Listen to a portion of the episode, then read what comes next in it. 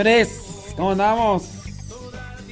Espero que andemos bien, contentos, felices, desvelados, pero realizados y satisfechos. Sí. Llegamos a las 4.45 de la mañana. Pero aquí estamos a pie de cañón. Aquí estamos a pie de cañón. Ya saben. Martes, ni te cases, ni te embarques, ni de tu casa te apartes. Sí. Aquí andamos. Nos apartamos un ratillo, pero estuvimos bien. Estuve, para los que nos siguen en el diario misionero, pues ya, ya miraron y ya van a ver. No, pues ahí está. Son 7 de la mañana con 58 minutos hora del centro de México. México, lindo. Hay que echarse ánimos uno, porque si no se echa uno ánimos. ¿Quién, verdad? Y luego si andas todo desvelado, todo. Todo. Todo traqueteado. Ay, Jesús de Veracruz. Mari Gamboa de Laptop. Sí, no, no la vimos. Ay, no fue. Ay, pues sí. Sí, sí, sí, sí. A la que sí miramos fue a Candy Ruiz. ¡Candy! Bueno, vamos a darle.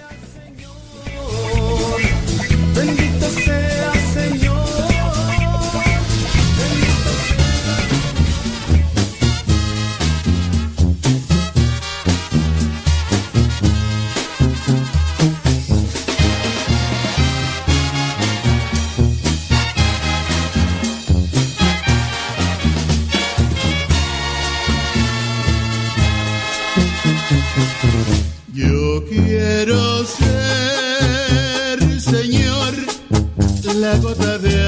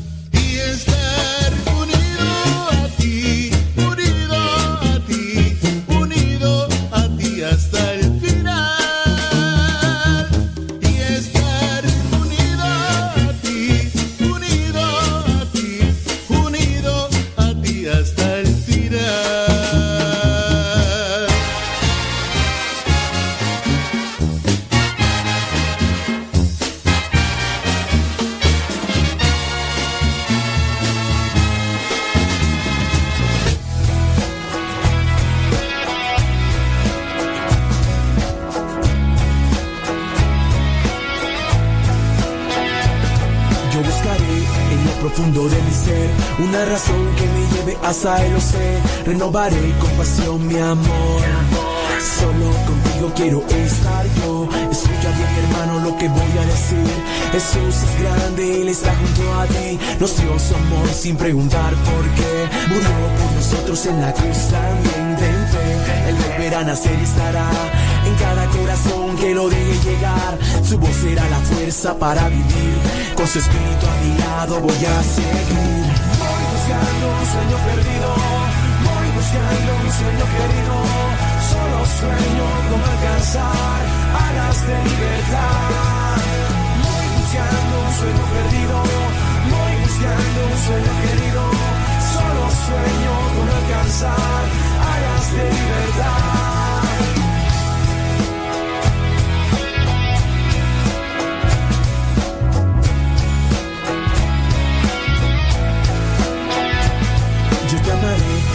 Que me pueda detener. Tú me amarás en esta vida sin igual. Me llenarás con todo tu amor.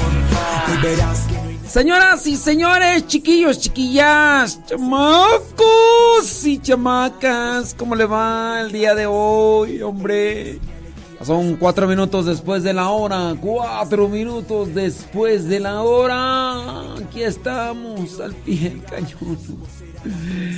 En este día martes, ni te cases, ni te marques, ni de tu casa te apartes. Saludos a todos los que se dirigen a la chamba.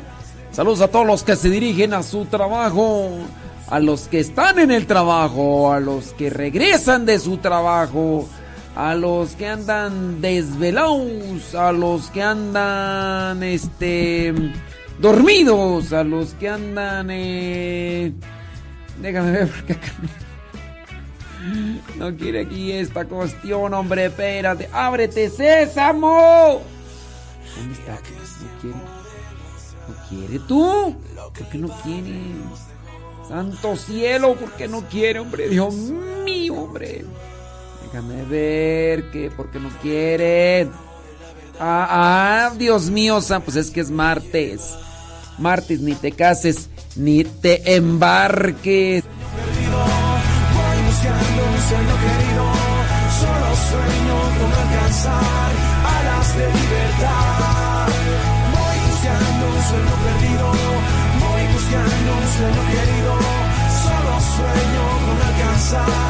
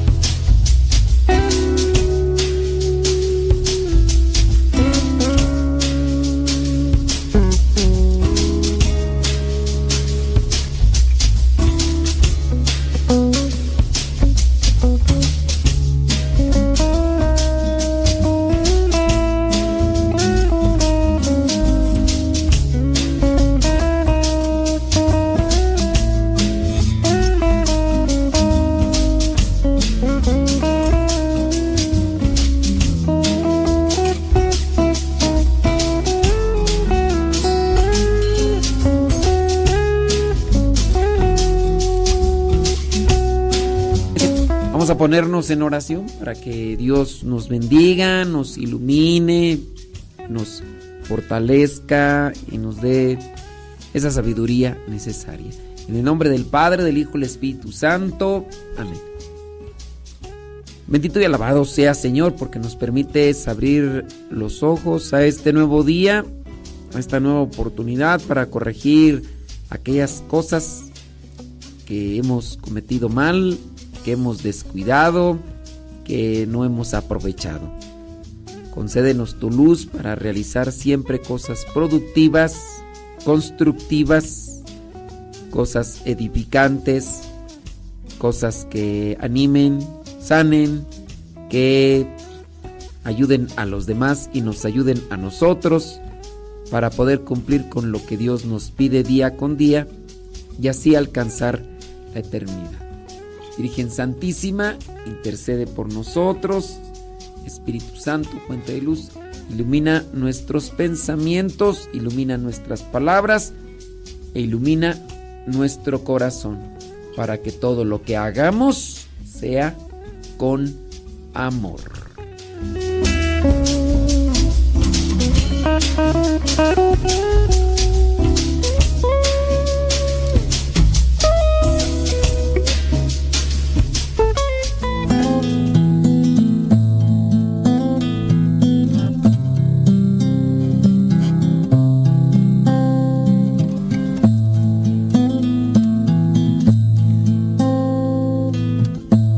En este momento abrir tu corazón a Dios. Abrir tu mente al Creador. Al que modeló tu corazón. Al que te conoce perfectamente. Háblale. No dejes pasar esta oportunidad. En el nombre del Padre, del Hijo y del Espíritu Santo. Señor Jesucristo, te doy las gracias por tantas atenciones que has tenido conmigo. Te doy gracias, Señor, porque me has dado muchas cosas. Y también, Señor, te doy gracias por las cosas que ya no tengo, por las personas que se alejaron o por las personas que están ahorita contigo. Quiero decirte, Señor, que te ofrezco este día con todas las penas y tribulaciones que en él vengan. Y quiero pedirte al mismo tiempo la fuerza de tu espíritu. No me abandones. No me dejes solo en este camino. Sé que me haces falta y por eso te invoco en este momento. He llegado a descubrir que si tú estás conmigo, nada me falta. En mi vida, Señor, solo tú bastas.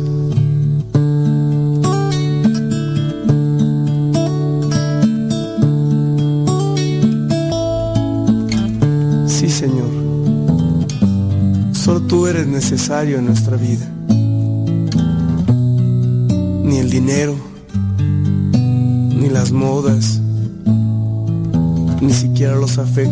Grandes que tú. Ayúdame para que este día pueda amarte y de este modo poner todo mi empeño en las cosas que tengo que realizar. Ayuda a mi familia, ayuda a mis hermanos, ayuda a mis amigos. Dame la oportunidad, Señor, de mostrarles a ellos quién eres tú, de decirles que tú eres el Todopoderoso y que solamente tú eres indispensable en nuestra existencia.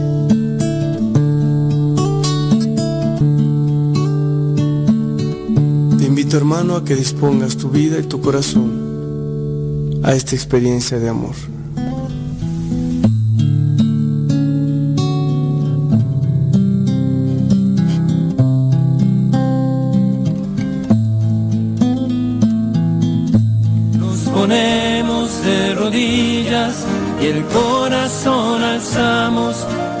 Concierto católico Maranatá. Estará presente el Ministerio GESED desde Monterrey, Nuevo León.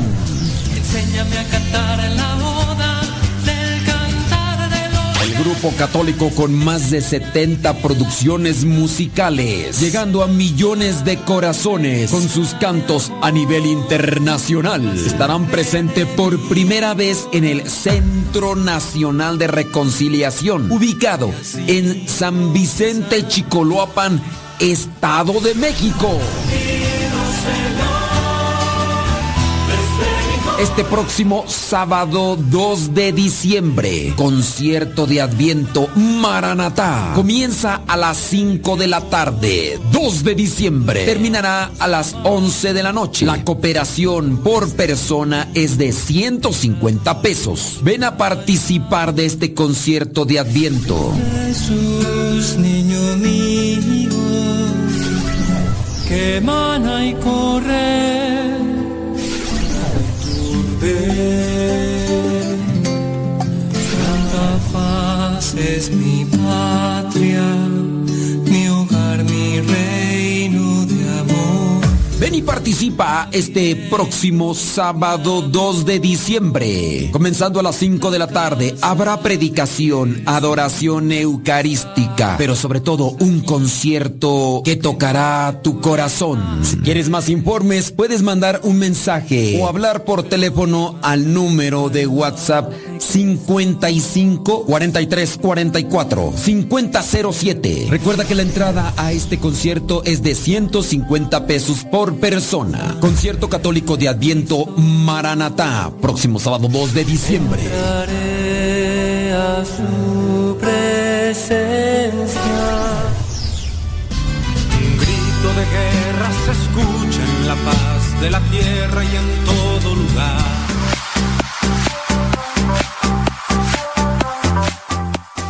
Mándenos sus preguntitas, sus comentarios, eh, que quieren que les demos respuestas. Por ahí tenemos algunos elementos que pudieran servirnos para orientarnos más en lo que es este caminar en la mano de Dios. Dice esta persona por acá que nos manda un mensaje. Dice, saludos, disculpe mi pregunta.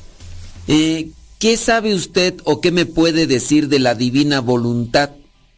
De Luisa Picarreta, ya que me invitaron a un cenáculo pero no me sentí a gusto. Me enteré que ellos no hacen ninguna obra de misericordia ni asisten a misa, porque según dicen que ellos viven en la divina voluntad. Hemos hablado de, de esto, pero la verdad así como que acordarme, acordarme, no. Pero sí, mira, tú qué bueno que ya lo notaste ya lo, ya, lo viste, tú dices, oye, aquí hay algo como que no cuadra, que no cuadra. Pues no van a misa. No, esas cosas ahí, ¿qué, qué sucede? Hay algo que no, que no está bien tú. Hay algo que no está bien. Déjame inmediatamente buscar aquí en el Google, este, Luisa Picarreta, ves qué es lo que nos dice. Luisa Picarreta, también llamada hijita de la divina voluntad, fue una mística y escritora reconocida por sobrevivir solo con hostias por 65 años. Se estudia su posible canonización como santa de la iglesia. Bueno, eso es lo que dice Wikipedia. Ya sabes, Wikipedia. Eh, déjame ver por acá una página católica. Mm, aquí está esto. Esta página católica, podemos decir la verdad, catholic.net, catholic.net. Dice, Luisa Picarreta fue una señora piadosa quien vivió su vida en cama con razón de una gran enfermedad y fue conocida por su vida de oración y sufrimiento. Ella tuvo directores espirituales asignados por su obispo por varias décadas. Uno de ellos fue el beato Aníbal de Francia. Escribió unos 40 libros conteniendo revelaciones privadas acerca de una era una futura en una futura de una era futura parecida al paraíso, el reino de la voluntad divina. Fíjate, escribió un libro donde habla sobre mm, la era futura parecida al paraíso. Y ese dicen que se llama el reino de la voluntad divina, en donde las almas serán tan unidas a la voluntad de Dios que parecerán ser una sola voluntad junto al Señor. Ya desde ahí encontramos la médula del asunto. Eh, ser, las almas están unidas a la voluntad de Dios como si fueran una sola. Luisa decía que ella fue la primera persona desde la Virgen María que recibió esta gracia singular de la voluntad divina. No, yo, yo digo que ya, ya cuando uno empieza a decir ese tipo de cosas, como que ya, ya uno ya no, no está bien. Yo, pues sí, ustedes dirán que muy mística y todo lo demás, pero yo ya, después de la Virgen, yo, ay, cálmense. Ella declaró también que la tuvieron Adán y Eva en su estado original. No sé, estas cosas ya. Declaró también que la tuvieron Adán y Eva en su estado original. Ah, en su estado original tuvieron esa divina voluntad. Ah, ya, ya, ya. Y que por eso su santidad sobrepasó la de todos los santos, exceptuando la santísima, no, la santidad de la Virgen María. No sé por qué, como que no. Cuando Luisa murió en el año 1947, sus obras fueron tomadas bajo custodia de la Congregación de la Doctrina de la Fe donde permanecieron hasta el año 1995. En dicho año, ejemplares de estos libros fueron entregados al cuidado del arzobispo eh, de Trani, en Italia, donde ella vivió y murió, y donde empezó el proceso de canonización a nivel diocesano. Esta primera etapa hacia la canonización reconoció su fama de santa y le dio el privilegio de ser llamada sierva de Dios. Como parte de este proceso, en Trani sus escritos fueron estudiados teológicamente y dichos estudios fueron completamente completados positivamente. A pesar de estas indicaciones positivas, los escritores de Luisa acerca de la voluntad divina contienen mucho material difícil y de naturaleza innovadora. Estos cubren temas sobre los cuales solo aparecen pequeños rasgos en la palabra de Dios y la sagrada tradición de la Iglesia en particular a lo que se refiere a la voluntad divina y la gracia especial que se le entregó a ella y que será dada a todos los que habiten en el reino de la voluntad divina, ya que las revelaciones privadas no pueden añadir nada excepcionalmente nuevo a la revelación pública, aun cuando tales temas puedan ayudarnos a profundizar lo que ya la iglesia sí posee como revelación de Dios. Es el trabajo de aquellos quienes explican la fe católica a otros, incluyendo a sus promotores autorizados, que reconcilien dicha eh, materia con la enseñanza de la Iglesia. Interpretaciones pobres y falsas de los escritos de Luisa ya han escandalizado a muchos fieles en la Iglesia, quienes entonces atribuyen dichos errores a la sierva de Dios. Aún así, los doctos católicos recalcan varios inconvenientes teológicos en el movimiento de la voluntad divina, basándose en el contenido de sus propios escritos. Esto se debe en parte a que la congregación condenó tres volúmenes de esta obra y 50 años más tarde publicó los mismos libros. Entonces, por ahí hay algo que, que se debe de, de analizar. Ya otras veces lo habíamos mencionado, pero ciertamente no lo hemos hecho a conciencia. Así que vamos a comentar un poquito, déjame por aquí rascarle más para incluso decirles a ustedes, los que no preguntaron sobre esta cuestión. Con relación a esta mujer, Luisa Picarreta, y los estudios y lo que investigaron, sacaron a conclusión varias cosas. La ubicación de una sola voluntad humana divina en las personas que reciban la ya mencionada gracia especial, que por analogía parece ser lo mismo que la iglesia condenó como la herejía del monotelismo, una sola voluntad respecto al Señor y que aparenta contradecir la doctrina católica. Para los que han estado escuchando los programas que hemos realizado ya de, de las herejías, en la iglesia, las herejías en 20 siglos en la Iglesia Católica, ¿se acordará del monotelismo? Claro que usted se acuerda, ¿cómo no? Si tiene una memoria, porque ha comido, híjole, mucho fósforo. Se ha comido los fósforos así. Usted ha comido mucho pescado, pescado, y pescado. Como usted ha comido mucho fósforo, uh, guarda una memoria. Es más, mándeme decir así, de pura memoria, dígame lo que son las seis enseñanzas, no, no, las seis enseñanzas, no, las seis, los seis rasgos de la herejía monotelista. Mándemelos, mándemelos, eh, nomás como para, pues nomás, pues para estar así, ¿verdad? Mándemelos por favorcito y ahorita, ahorita lo revisamos. No, nada más así como que para hacer una, yo sé que ustedes se acuerdan, ah, cómo no, el monotelismo, una sola voluntad. Incluso dígame, incluso, ¿de qué siglo es? Eh, ¿Quién fue el que comenzó con esta herejía? Y mándeme los seis rasgos del monotelismo. Ándel pues. Número dos, con relación a estos escritos de Luisa Picarreta. La sugerencia que esta gracia especial dice es diferente a la unión que los grandes doctores de la iglesia ya describen, tales como Santo Tomás de Aquino, Santa Teresa de Ávila y San Juana de la Cruz. Y San Juan de la Cruz, no San Juana. Yo ahí es donde tengo mis reservas con esta cuestión de Luisa Picarreca. Picarre, no, Picarreta. Ahí es como que donde, no sé, como que se enciende ese poquito de alerta que me dice, ¡Ey! cuidado. O sea, no le des mucho chance. No le des mucha oportunidad. Queriendo vivir las enseñanzas de esta mujer, que si bien está en un proceso de sierva de Dios, no quiere decir que sus enseñanzas, o sus escritos describan un modo de, de santidad más sencillo que el que ya sabemos con lo que viene a ser la revelación en plenitud que es nuestro Señor Jesucristo. No quiere decir que lo que escribió esta mujer sea incluso más potencial, hablando espiritualmente, que lo que nos enseñó y nos dejó nuestro Señor Jesucristo. No sé, a veces sí hay como que cierto tipo de obsesiones. ¡Ay, no! Porque lo hay.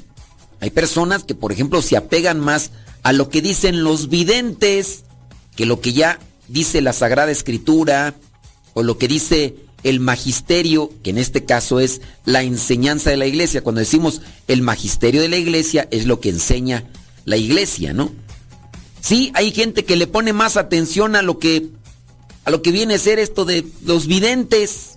Y luego deja de eso, estos videntes todavía están vivos. A lo mejor pueden decir cosas ahí medias novedosas. A veces no es ni tanto la cosa novedosa que dicen, sino la forma como lo dicen. A tal punto que pues, te emociona, a tal punto que te llama la atención y, y entonces no es lo nuevo, sino cómo te presentan lo que ya conoces, que es lo que llama la atención. Número 3.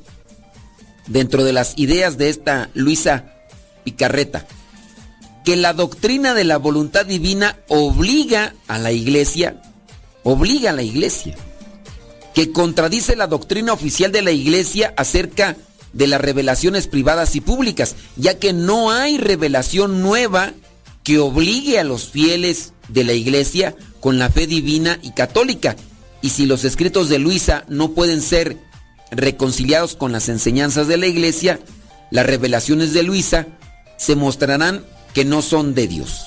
Debido a la confusión que ha surgido y la controversia que continúa, eh, se reportó eh, que el arzobispo eh, de allá de donde tú, de Italia, de Trani, Italia, pidió que el estilo de ella, rezar llamado el reino de la voluntad divina, no se ha promovido hasta que las controversias puedan aclararse. Lo más sabio que puede decir este obispo. No anden regando el tepache, no anden haciendo tanta polvadera, calmantes, montes, alicantes, pintos, pájaros, cantores.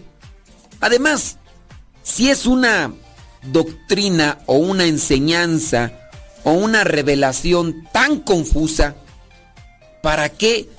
¿Para qué andarla promoviendo? Yo digo, sí, una, porque sus ideas son confusas, porque sus ideas no son así transparentes y claras que cualquier infante de 10 años pudiera entenderlas. Mucho menos nosotros que ya estamos labregones, pasados del cuarentón, del tostón y como tú naces en San Luis, arriba del setentón y ya sintiendo sopilotes por la cabeza. Pues menos le vas a agarrar, compadre. Pues es que es la neta del planeta. ¿Para qué andar con estas cosas?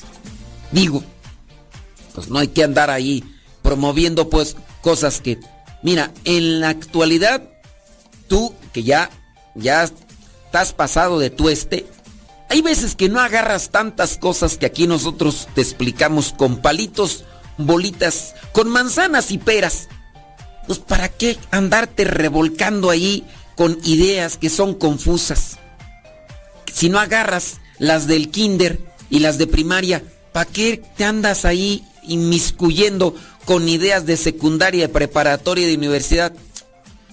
Ponte buzo, caperuso. Y sí, quizá la mejor podrá ser que esta Luisa Picarreta haya escrito muchas cosas, pero dentro de tanta confusión, yo pienso que Dios es sencillo, claro y transparente, sin necesidad de andar llegando a tantas elucubraciones como si en verdad mientras más complicada sea la estructura de analizar, más provechoso sea el mensaje. Pues la neta no. Nuestro Señor Jesucristo mismo utilizó las metáforas, lo que son estas parábolas, para dar a conocer el mensaje. Porque ya los jueces, los profetas, los reyes, simplemente no habían entendido bien lo que Dios pedía a su pueblo. Llegaron a hacerlo algo realmente pesado y por eso tiene que venir el mismo Hijo del Altísimo para mostrarnos con su manera de vivir qué es la voluntad de Dios. Y yo digo, a lo mejor entre ustedes habrá algunos fieles devotos encaramados hasta la conciencia de Luisa Picarreta y serán sus fieles seguidores.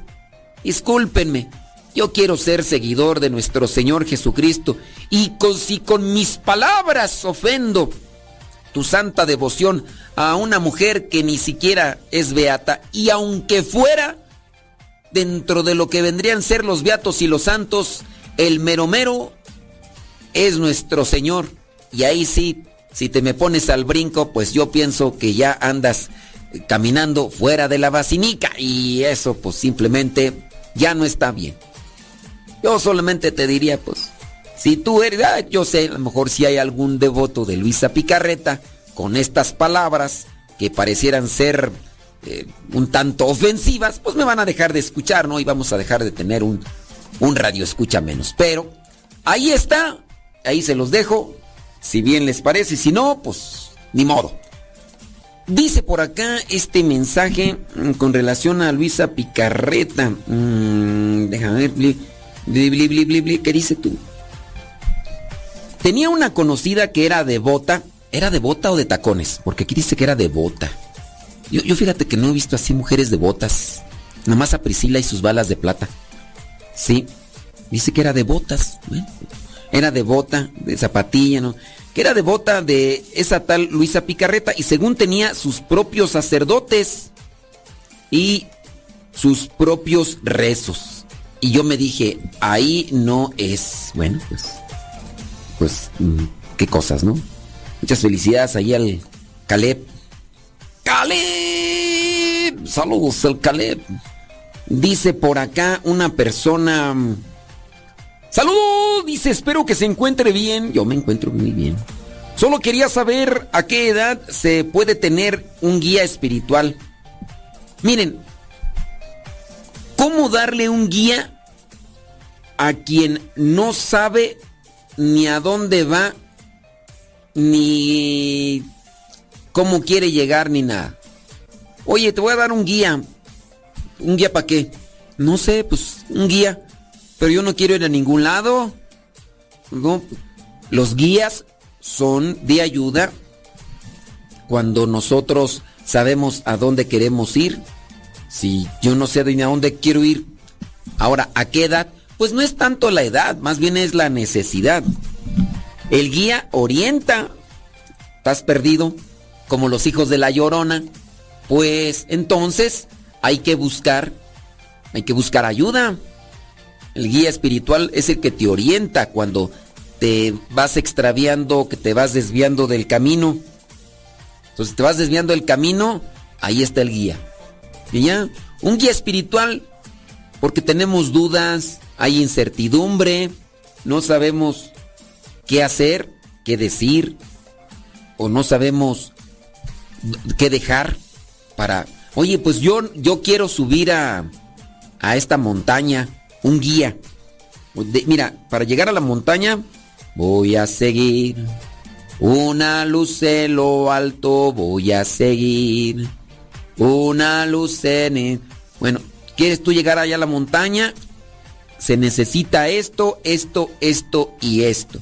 El conocedor de montañas sin duda conocerá cómo es la montaña que quieres escalar y a su vez entonces te estará diciendo allí lo que tienes que hacer con relación a eso. Deja esto, mira, necesitas esta montaña, bli, bli, bli, blu, y, y ya. Así merengues, tengues. Por ahí uno de los sacerdotes de la comunidad, que en cierto modo tuvo un hobby, ni siquiera era una cuestión que buscara así de lleno, un hobby de subir montañas. Subió, pues por lo menos en la montaña aquí alta, subió al pico de Orizaba cuando tenía nieve, porque ya ni, yo creo que ya si quieren que tenga nieve le ponen Photoshop o le suben de las nieves que venden abajo, las nieves de enero. Ya llegaron las nieves de enero. Sí, este, el padre Omar subió ahí al pico de Orizaba y tomó una foto y ahí quería subir a otros al Concagua, eh, pero sí también para andar haciendo ese tipo de escaladas se necesita varo. Creo que también subió al Iztaccíhuatl, que si bien no es una montaña complicada, el hecho de estar a ciertas alturas, con el aire frío y todo lo demás, eso hace complicado. Por ahí incluso ya hay personas que han subido aquí a montañas como el Popocatépetl, que Popocatépetl significa montaña humeante. Y pues sí, es, riesgoso porque no deja de echar fumarolas y fumarolas, quién sabe cuántos años tendrá. No tiene mucha lava según los conocedores, pero pues ahí está, haciendo cada rato echando humareda y todo lo demás. Y sí hay personas que incluso se han grabado en video subiendo hasta el cráter, así a, la orilla del, del Popocatépetl, allí en la orilla, así mirando el cómo sale el humo de, de ahí del cráter y todo eso. Y en el caso, regreso al punto de la orientación para el guía espiritual con el padre Omar, él decía pues que para, para andar en esos lugares, pues sí, donde sí dice que bajó hay una, ¿cómo le llaman tú? Eh, ¿Qué es la cueva de las, de, las, de las golondrinas o de los murciélagos? ¿Qué es? Allá en San Luis Potosí, alguien que me, que me acuerde o que le busque por ahí, creo que son las golondrinas o los murciélagos. No recuerdo, creo que es las golondrinas en San Luis Potosí. Es un, pues, ¿cómo llamarle? Es, una cueva. De hecho, en el, en el fondo, en el fondo de esa, de esa cueva, se encuentran eh, plantas, se encuentra vegetación que no se conoce eh, por a, ras de suelo, por la profundidad, no recuerdo si son 80 o no sé cuántos metros son. Platicaba el padre Omar que ir a ese lugar es una cuestión de todo el día. Bajar dicen que es rápido cuando se hace por cuenta propia, porque se ponen varias sogas y entonces Bajar pues es más rápido. Subir es el problema. Porque ahí están subiendo a fuerza de, sus manos y todo. Entonces prácticamente es todo el día. Entonces en, un día bajan, se quedan a dormir abajo. Creo que sí son murciélagos. Tú a ver si por ahí me investigas. Tú que no tienes nada que hacer, ponte a hacer algo. Eh, y entonces Y a ver, me investigas cuánto, cuánto es de profundidad esa. Y abajo dicen que hay pues mucha vegetación que, que a ras de suelo no existe. Y que ahí abajo se encuentra. En primera porque el acceso es casi imposible. Bueno, sí es posible, ¿no? Pero es muy complicado, súper complicado. Y, y, abajo así encuentras esa vegetación que pareciera ser pues que son cosas que solamente salen en las películas de dinosaurios y, y lugares de esos. Y, pero para, para bajar ahí, a ese lugar, también se necesita un guía, alguien que ya bajó, que te dice cuántos metros de cuerda necesitas, eh, de qué condiciones tiene que ser la cuerda, porque como estás casi todo el día colgado, queriendo subir, es también peligroso. Se pueden romper las sogas y pues una persona que cae a esas profundidades, o ya simplemente no, no la, no, no, la rescatan, no la sacan. Necesitas un guía, sabes a dónde quieres ir, quieres tú llegar a ese lugar, vas a preguntarle a quien ya bajó, a quien ya hizo la experiencia. He visto por ahí videos de otras personas que no son tanto alpinistas, de estas personas que, que se ejercitan para subir o bajar montañas o subir montañas, porque utilizan a personas que, por ejemplo, se ponen ahí, los amarran a las cuerdas y son como seis, siete señores que los que agarran el lazo, entonces hágate de cuenta como si fuera un elevador, así, solo entonces en elevador así bajan. Y ya cuando los van a subir, no sé si en media hora, en 40 minutos, creo que los suben así, con los ocho señores así que... Y ya. Entonces para eso se necesita guía. Un guía para subir la montaña, para bajar ahí, ¿Sabes a dónde vas? ¿Sabes con quién quieres llegar? Bueno, pues ahí es donde se necesita el guía también en la cuestión espiritual. Ya sabes quién es Dios, quieres llegar con Dios, tienes dificultades, búscate el guía. Aquí no es cuestión de edad, sino saber a dónde y cuando se encuentre una dificultad. Con relación a esto de la, de la cueva, la cueva de, las golondrinas. Ya tenemos aquí la información, gracias.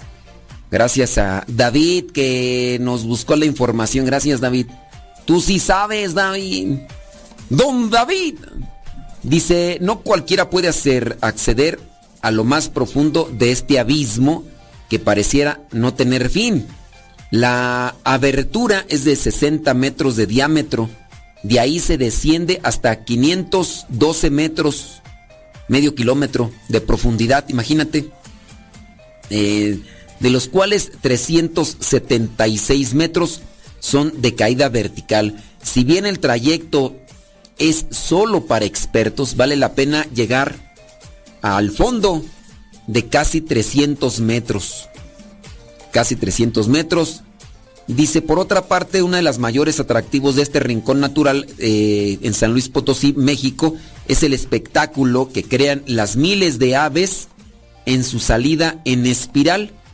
Así como en la película de Batman, así que los murciélagos hacen un remolino y salen así, rompiendo el sonido por completo.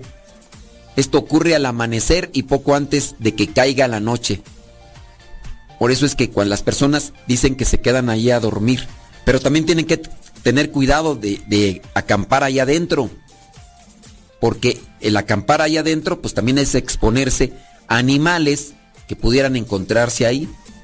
De acuerdo a, con numerosos espeleólogos, el sótano de las golondrinas, que fue descubierto en el año 67, cuando tú ya habías nacido, sí, no te hagas tú, ya, sí, tienes la cabeza ya teñida de ceniza como el popo, es uno de los abismos subterráneos más hermosos del mundo y el sexto más profundo debido a la biodiversidad que resguarda y a sus cualidades geológicas. Es parte de una área natural protegida. Dicha área también considerada eh, considera a las cuevas de Mantetzulel y la olla de las guaguas Dice que es casi tan impresionante como este sótano de las golondrinas en el municipio de Aquismón y a la de las cuevas sagradas del viento y de la fertilidad en el municipio de Huehuetlán. Bueno, pues, Esto con relación a lo que estábamos hablando de los guías, el guía espiritual. Déjame ver por acá. A ver. Si es cierto, hombre, mira nada más. Qué bueno. Me da muchísimo gusto y sí. Le agradezco muy. Ah, sí es cierto. Ya nos respondió acá la persona con relación a lo de el guía espiritual. Dice, le agradezco mucho. Mi duda es porque tengo un hijo de 12 años y está en etapa en la que no sabe ni si está contento o está enojado. Y siento que a veces en vez de yo ayudar empeoro las cosas y por eso preferí preguntar para ver si puede buscar ayuda por ahí. Bueno, pues el problema con el hijo no está afuera, más bien está adentro, porque podría buscar un guía espiritual, pero el problema pudiera estar en el interior de la casa, y aunque tenga un buen guía espiritual, a esa edad lo que necesitan acomodar es el ambiente familiar que está creando su inestabilidad emocional y espiritual. Entonces, los que necesitan guía espirituales muy posiblemente son los papás para que puedan ayudar a este adolescente de la mejor manera. A ver si no se me enoja. Ay, a ver si no se me enoja la señora. Ustedes dirán, yo yo estoy diciendo lo que me inspira el Espíritu Santo. ¿Estaré yo mal? Ustedes me dirán, a ver si no se me enoja la, la señora y también me deja de escuchar como las otras personas que pues están ahí de, de Luisa Picarreta y que ya se fueron. Ya se fueron. Ya se marchó, ya se alejó, ni modo. Sí, eh, está viendo por acá unos consejos hablando de la guía espiritual tú. Consejos para tener un guía espiritual. Dice, mm, para buscar guía espiritual. Primero, reflexiona sobre tus necesidades. Antes de buscar una guía espiritual, tómate el tiempo para reflexionar sobre tus necesidades y objetivos espirituales. Lo que decía, ¿verdad? Si no sabes a dónde vas, si no, ¿qué es lo que esperas obtener? ¿Qué áreas de tu vida te gustaría explorar? Tener claridad sobre tus metas, te ayudará a encontrar a la persona adecuada. Número dos, investiga diferentes tradiciones o cosas o enseñanzas que pudieran ayudarte para así poderte encaminar a lo que necesitas. Número tres, busca recomendaciones y referencias. Pide recomendaciones a amigos, familiares o colegas que tengan intereses espirituales similares. Alguien que vaya más avanzado tanto en tiempo tanto en experiencia. Número cuatro, cuando te encuentres con posibles guías espirituales, presta atención a la conexión que tienes con ellos, porque también igual si no hay una conexión, o no te entienden, o no les agarras la onda. Número 5, busca autenticidad y experiencia. Es importante buscar quien sea una persona que vaya de camino con lo que tú estás buscando. No sea que nada más busques una guía espiritual porque está dentro de los caminos espirituales, pero al final no apunte hacia lo que tú estás queriendo. Número 6. No tengas miedo de hacer preguntas. No dudes en hacer preguntas a los posibles guías espirituales. Entonces, a, ver, tengo dudas sobre esto. sí, a veces, miren, a veces no es tanto que nosotros necesitemos guía lo que necesitamos es más preparación, más formación, porque queremos utilizar al guía como un maestro dentro de la enseñanza. Queremos utilizar al guía espiritual como prácticamente un orientador en las cuestiones básicas. Y pues no. Oiga, es que tengo duda. Este, este que es mi guía espiritual, ¿qué es la neumatología? Oriénteme, por favor. Pues, o sea, eh, oiga, usted que está más en las cuestiones espirituales, ¿qué vendría a ser la epíclesis? Pues, ¿cómo pues? O sea, son cosas que se adquieren con una forma. Entonces, ¿para qué es mi guía espiritual? Entonces, ¿para qué le, pedí que fuera mi guía espiritual?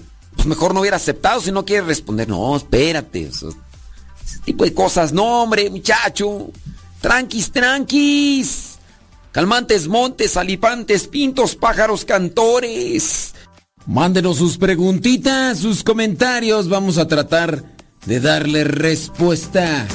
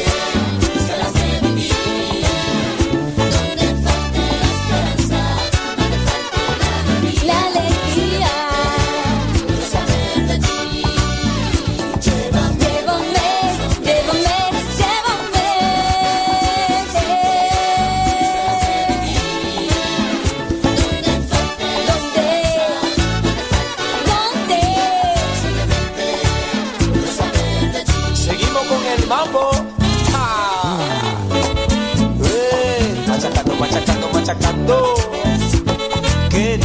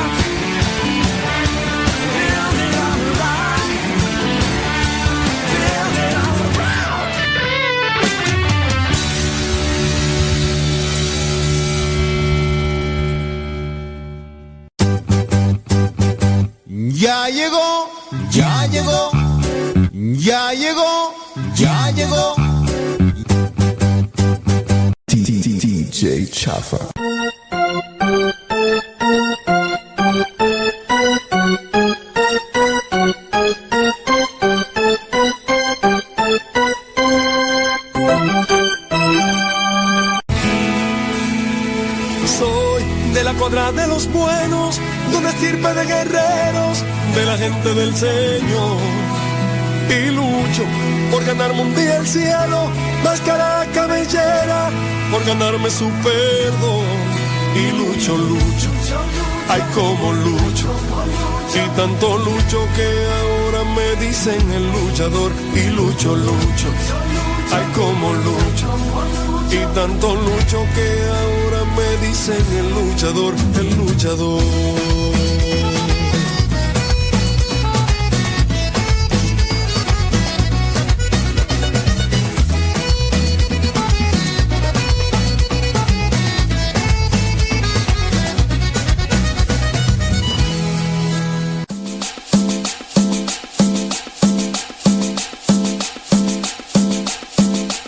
suavecito, suavecito. Un saludo a todos los que nos están escuchando y a los que no, también ya se la para que se la pla. Saludos allá, unidos por Cristo y María. Saludos a los que nos tocó saludar el fin de semana. Que dicen que les gusta escuchar este programa. Ya se la zapa, que se la pla. A los que no nos vieron, pues ni modo. Mari Gamboa, puras promesas, puras promesas. Pareces ya diputada en campaña. Ah, ya, ya no te vuelvo a creer, ya no te vuelvo a que, ya no vuelvo a creer en tus mentiras. Ay, Mari Gamboa, Mari Gamboa. Sí, sí, sí, sí, sí, sí. Si, fueras de la política, no, hombre. Serías una experta, Mari Gamboa, Mari Gamboa. Por allá saludamos, por allá saludamos en. ¿Cómo? Turloc. Saludamos en Turloc a varias personas, a varias personas y pues dijeron que escuchan el programa. Muchas gracias. Muchas gracias. Gracias vida que me ha dado tanto. Medio dos luceros. Saludos a Ana Tapia. Saludos a Ana Arias Olvera. Ándele. Saludos a Lobo Luna. A Hilda Velázquez. Saludos a Doña Conchite. Allá en los molcajetes, ahí de la Marquesa. ¿Qué onda, señora Conchita? ¿Qué milanesas? ¿Qué, pasotes con esos zapatotes? Como que se antojan unos chilaquiles bien picosos. Bueno, no tan picosos, porque si no después. Eh, saludos. Saludos a Nayibelua. Dice que Caleb nació en Turloc. Ándele. Saludos a Marisela Pérez. ¿Qué onda, Marisela? Puro cabeza. Eso. Ofelia Mata. Ay, Saludos a Lorena Sánchez, Griselda Plasencia, Anabel García desde Querétaro. Ya mérito vamos para Querétaro. Betty Galván. Saludos a Marta Avilés. Saludos a Erika Prado. Dice que qué horas son acá en México.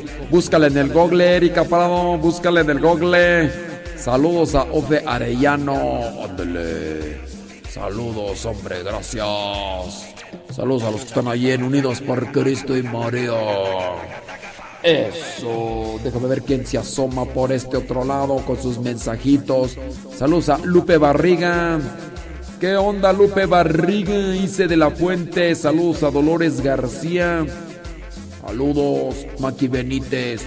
Alicia Obispo, Alejandra Merino, Luis Cisneros. Saludos a Abraham y Rocío allá en Boyeros, Texcoco. Saludos a Yadira Rivera, Tere, Eugenio Medina. Saludos a Diana Cruz, Rodolfo Padilla, Esther Cepeta. Saludos a Alejandra Ayala, que la miramos hace ocho días allá en, en Columbus. Saludos a Jorge de la Cruz, Cristina de Siller. Saludos. Ándele, saludos a quién más tú a Betty García, Gema Ávila, Lila Coria, Rosa Escalante, Laura Sánchez Junior, no sé qué. Saludos a Angie Luna. Ándele pues, hombre, ahí está la hora. La hora de los saludos. Vanessa Zapata, María López, Lupita Medina. Eh, ¿Quién más tú? Al Charito. Órale. Échele. ¿Qué más? Ahí le va. ¿Quiere otro? Ya le dije. ¿Para qué quiere más? Saludos, Jorge de la Cruz. Ya, Ignacio Pacheco. Ándele, Cristina Franco. Ya está. María José Hernández. Otro más. Olga Ojeda. Ándele, pues. Ándele. ¿Qué más? Telmi, Telmi Rodríguez. Otro más. Angélica Rosa Zarayano. Ándele, pues. Saludos, Ernesto alias el Furro. Dice desde. Ah, sí es cierto, allá en la Ciudad de México. Saludos a Malena Namor, Aida Ruiz en Guadalajara, Ana María.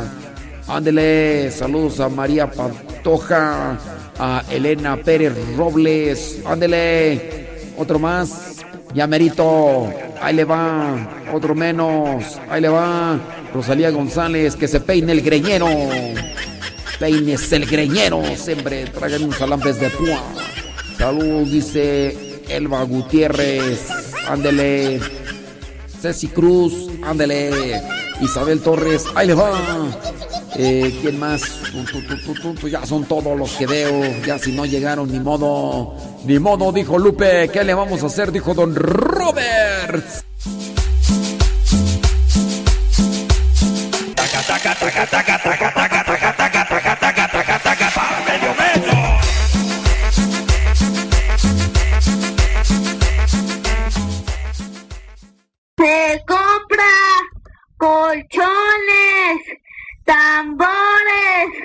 refrigeradores, estufas, lavadoras, microondas o algo de fierro viejo que vendan. ¡Ay, ay, ay, ay, ay, ay! ¡Ya abran la que lleva lumbre! ¡No los vaya a salpicar! No te oigo, María, traes tenis. ¡A Jujuya! ¡Échale! Yo por Cristo Échale. Allá unidos por Cristo y María, inviten a Héctor García con banda. Irá. Y para predicar también, porque le hace a las dos. A la cantada y a la predicada. ¿Te imaginas un. Allá en Unidos por Cristo y María, un retiro ahí con Héctor García y el Padre Modesto. ¡Oh! Ya me ando promoviendo. estrecho es el camino, Señor, pero en él quiero yo continuar.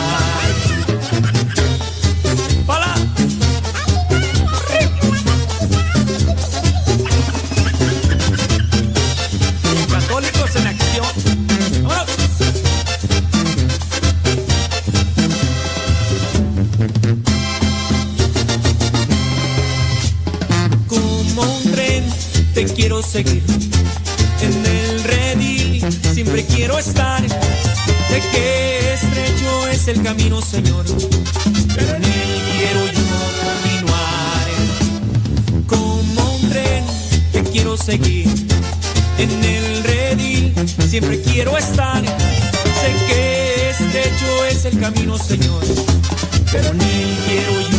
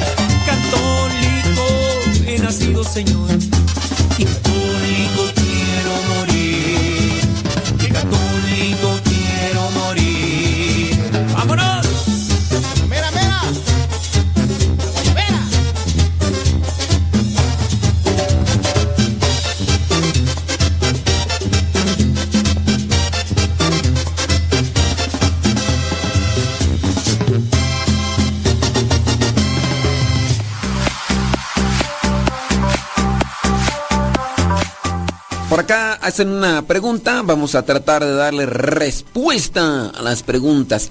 Pregúntame, dice, en la celebración eucarística el sacerdote realiza ciertos rituales y oraciones. ¿Tiene alguna consecuencia si olvida alguna oración o por ejemplo besar el altar al inicio o final de la misa? Con relación a las oraciones hay consecuencias. Si el sacerdote, por ejemplo, no dice bien la oración consacratoria, pues no hay consagración, criatura. Si el sacerdote no hace otras oraciones que pudieran ser importantes, pero que no son parte principal de la celebración, podría quedar como un descuido. No afecta el sacramento. La oración que pertenece a la consagración, si la dice de otra manera, no hay consagración, no hay sacramento. Yo creo que voy vaya a estar diciendo yo siempre esto porque es parte de la vida real de la iglesia, de la historia de la iglesia. En Estados Unidos, a varios sacerdotes y por lo menos dos de ellos o tres de ellos descubrieron que no habían sido bautizados conforme a la oración que era o que es para el sacramento. Con esto entonces, al no estar bautizados, al no estar bautizados, todos los demás sacramentos no vendrían a ser una verdad o una realidad. es decir, el sacramento de la confirmación, el sacramento de la comunión e incluso el mismo sacramento de la ordenación, el diaconado, que le dieron a este varón, no, porque no estaba bautizado. Al no estar bautizado, todos los sacramentos no eran válidos. Y aquí se, se dio un, un caso todavía pues, más grave, porque todas las confesiones que pudo realizar este sacerdote fueron fake, fueron falsas. La- los matrimonios donde él fungía como testigo también. Eh, las, las misas que celebró, creo que había un sacerdote que tenía creo que ya 10 años de ordenado, tampoco esas, o esas celebraciones eucarísticas fueron válidas. Y obviamente, pues aquí entra la interrogante, ¿y ahí qué onda?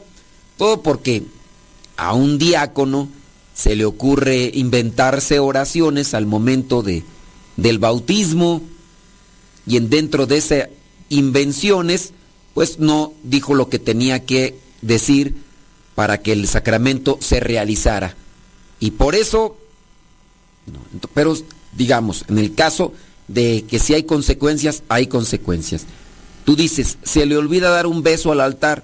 Sí es importante, sí es parte del sacramento, pero podemos decir que no es que por no besar el altar se, le se, se invalide el sacramento de la, de la misa. También habría, no dijo el credo, bueno, ¿por qué no dijo el credo? Ah, pues porque traía prisa, o porque descuido, se le olvidó, o otra cosa. En este caso no es que se invalide o que quede como, este, como no celebrada el sacramento de, de la misa. Son, son cosas pequeñas, digo, habría, cada, habría que ver cada una de las oraciones para ver sus consecuencias, pero dentro de la que tiene mayor gravedad es la oración consacratoria, si la dice de otra manera o la olvida o utiliza otros elementos que no corresponden, puede ser en su caso el, agua, el vino, las hostias, que no sean de, de harina, de con pan ácimo, pues en ese caso no hay, no hay consagración. Pero eso eh, vendría a ser una de las, de las cosas. ¿Qué más? Tú dice, quiero preguntar, eh, si pueden oficiar con ropa normal. Bueno, en el caso de, si tú dices ropa normal, que yo haga misa sin utilizar ornamentos, la misa como tal, estamos hablando ya de un sacramento, la misa como tal para que sea para que sea válido el sacramento aquí se necesita materia y forma. Obviamente necesita de un ministro alguien que esté consagrado para que lleve a cabo las oraciones y se lleve a cabo el sacramento. En- se necesitan los ornamentos, es parte, es parte de lo que vendría a ser eh, la indumentaria sagrada como una forma de respeto, de veneración, pero también es una forma de, de realizar el acto sagrado. Podamos aplicar una, podemos aplicar una situación. Imagínate que un día yo estoy en la cárcel y me dicen, vamos a celebrar misa. En el caso no tenemos ornamentos sagrados, no tenemos el alba, esperando que sepas qué es el alba, esperando que sepas qué es la casulla. Si no sabes qué es el alba y la casulla, bueno, pues son estos ornamentos sagrados, como la sotana, el lienzo de, de tela de color que, que se utiliza para ponerse encima de la, del alba y la estola. Digamos que estoy en la cárcel, no hay manera, hay una persecución a la forma y a la manera como lo hacía el cardenal Francisco Javier Nguyen Bantuan, que yo te invito para que leas su testimonio. Hay un libro por ahí, no sé dónde lo puedas conseguir. Este sacerdote estuvo más de 13 años en la cárcel. No solamente sacerdote, es obi- era obispo, ya falleció, está en un proceso ahí de, de, de de investigación para llevarlo a la canonización por las cosas que hizo. Vietnamita, lo meten a la cárcel 13 años o más, no me acuerdo. Y eh, estando en la cárcel, él pedía lo que era vino para como remedio para un malestar estomacal que se pueden utilizar en ciertos casos y utilizaba unas gotitas de vino, unas gotitas de agua y también utilizaba cierto tipo de, de, de hostias que tenía ahí para hacer su mm, misa. Hacía su misa con unas gotitas. ¿Se puede? Sí, pues. Utilizando la materia y la forma, vino natural de uva, eh, agua, eh, hostias eh, para la consagración y, y las oraciones. El sacerdote o el cardenal tenía tenía la, casulla, tenía el alba, no, no, no la tenía.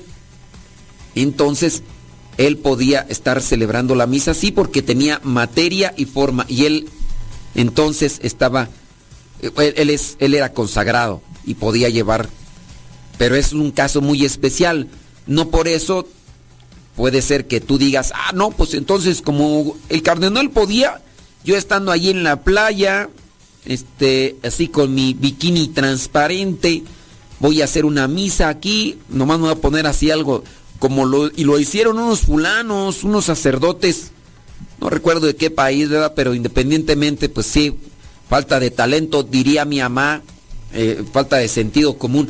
Creo que estaban en la alberca y pusieron un, inflable, algo que les ayudaba así como para, para que les servía como tipo mesa.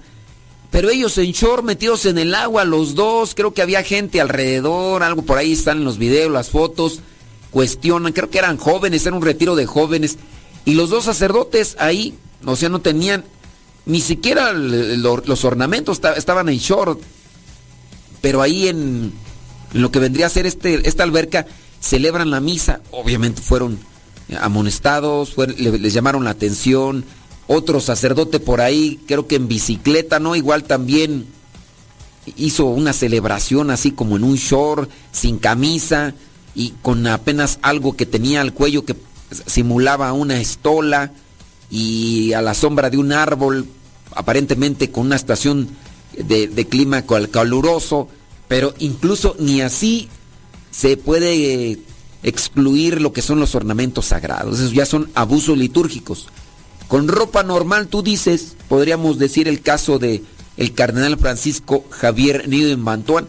Bueno, ahí es otra cuestión, circunstancias muy distintas a las de estos sacerdotes inmaduros, pero sí se podría realizar siempre y cuando se, se justifique la, la situación. Habría que analizarse. Déjame revisar por acá otra preguntita que nos están haciendo, como no, con todo gusto. Dice una persona, ¿qué opina de la comunión espiritual? ¿Se debe hacer diario? Pues es una oración. Es una oración donde se hace una invitación espiritual a Jesús Eucaristía, en lo espiritual, a Jesús. No, no a Jesús Eucaristía. Eh, es una invitación que se hace a Jesús para estar en nuestro interior. Entonces, ¿se puede hacer diario? Pues sí, teniendo en cuenta las personas que no, no tienen el tiempo, aunque quisieran ir a la Eucaristía. Yo, yo escucho por ahí, o platicaba hace algún tiempo con Chuy, y me decía Chuy que ahí donde vivía, a las 12 del día, iba a catedral porque había una misa de 30 minutos. Y era así, 30 minutos. De hecho, en una ocasión cuando yo estuve por ahí, me llevaron a concelebrar. Entonces, este, participé en la concelebración, pero eso sí, el sacerdote que presidió, como era una misa en inglés, le pidió al otro sacerdote, dice, si quieres dar la homilía, pero acuérdate que la misa tiene que durar media hora. Y sí, media hora. ¿Todo por qué? Porque las personas que trabajan ocupan una hora para la comida o es lo que les dan para la comida. Entonces, apenas son las 12, se dirigen a la misa, llegan media hora, listo, y la otra media hora la ocupan para el lunch. Y son las maneras como pueden entonces participar de misa las personas diario. Es buscar, es buscar. En su caso hay alguien que no puede comulgar por su situación de vida. Aquí lo que se tiene que hacer entonces es buscar la comunión espiritual todos los días. ¿A qué hora? En la mañana, La cuestión es estar siempre en relación con Dios, estar siempre en comunicación con Dios, estar vinculado a Dios y ya lo demás, pues ya es otra situación. Pero sí son oraciones que, tenemos que hacer o de no, no, no es que las tengamos que hacer todos, son oraciones que se hacen para que nosotros podamos tener esa relación con Dios. Paso a otra pregunta que está por acá. Dice, mi pregunta es, ¿se puede tomar un canto o alabanza de animación, el que se toca al finalizar de la misa, es decir, como aplaudir con las palmas? Tengamos en cuenta lo que es la Santa Misa, que es el santo sacrificio de Cristo. Uno comienza la misa haciendo un canto con una tonalidad, en cierto modo, alegre. Qué alegría cuando me dijeron, vamos a la casa del Señor. Uno se prepara para ir al encuentro del Señor. Bien.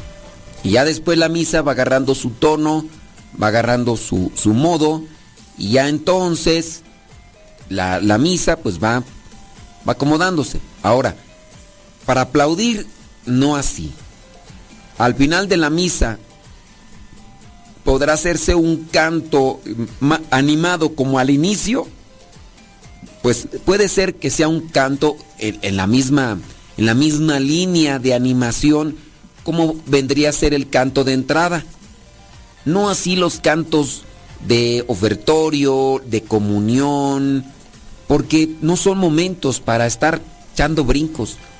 Eh, Hace unos días, hace unas semanas, estuve en una iglesia donde a la hora del ofertorio estaban cantando, no recuerdo qué canto, que a su vez yo puedo decir, por lo que recuerdo, que el canto era litúrgico. Muy bien, era litúrgico. Pero el modo con que, o el tono, o el ritmo que estaban utilizando, no era el indicado. No era el que te llevara a la contemplación, a la meditación, al ofrecimiento. No era. Entonces, pues estabas ahí tú, ¿no? En la. En lo que vendría a ser la. El, momento de- del ofertorio y estabas ahí como que brincando. Pues no. O sea, no, no, no era. Entonces, yo mismo, yo estaba concelebrando. De hecho, la misa fue con un obispo. El obispo estaba presidiendo, había otro sacerdote, el de la parroquia, y estaba yo también. Ahí estábamos concelebrando. Y en el momento de la del ofertorio, pues sí, yo ya así como que. Y el ritmo, pues era. Era algo rítmico, era algo mm, así que, que para bailar. Yo así como que hasta daban ganas, pues, de. Y te des- desconectas del momento y de. De eso, de, de ofrecerte, para, que- para eso es el, el momento del ofertorio. Yo me quiero ofrecer a Dios, me quiero entregar a Dios, te ofrezco mi vida, te ofrezco estos dones, que tú, fruto de, tu- de la tierra, fruto del trabajo, del hombre, y, y se desconecta uno. Al final de la misa podría ser un canto de vayamos jubilosos cantando. A lo mejor podría ser que al final de la misa se incluya esto de vayamos jubilosos a compartir lo que aquí hemos vivido. Y a lo mejor podría ser ya así como en el canto al final eh, eh, los aplausos, pero no dentro de la celebración. Yo, eso es mi consideración. Si alguien de ustedes analiza o piensa que no es lo correcto y todo, pues ya igual podría mandarnos sus mensajitos para que nos hagan un cuestionamiento y a lo mejor así balancear las cosas que, que estamos diciendo. Déjame ver por acá, a ver quién más nos manda sus, sus mensajitos, sus preguntas. Ah, muy bien, muchas gracias. ¿eh? Ándele, pues sí. Dice por acá una persona, dice, para ser ministro extraordinario, ¿cómo debe ser la preparación y en qué tiempo? Ya está evangelizado y preparado. Bueno, eh, ¿cómo debe ser la preparación de un ministro extraordinario? Pues debe ser en el área bíblica, el área dogmática, en, en el área también de moral, en el área canónica. Un ministro extraordinario debería, como tal, prepararse para estar bien preparado Prepararse para estar bien preparado. ¿Y qué tal, eh? Ajá. ¡Oh, mamá! ¡Ave María! Prepararse para dar el mejor servicio. Sí, debería. ¿Por qué? Porque para eso eh, eh, estamos sirviendo en eso. Entonces, saber qué es lo que dice el derecho canónico con relación a, la Eucaristía, también la Sagrada Escritura, también en el caso de, de lo que vendría a ser el, el derecho canónico, el dogma, debe tener eh, conocimientos para que cuando lleve la comunión, cuando esté en contacto con la Sagrada Eucaristía, tenga el máximo respeto. ¿En cuánto tiempo? Pues mira, eso yo creo que eso no se puede evaluar. Si tú puedes tomar clases todos los días, obviamente el tiempo que requerirías para la preparación va a ser menos que si tomas una clase cada ocho días de dos horas.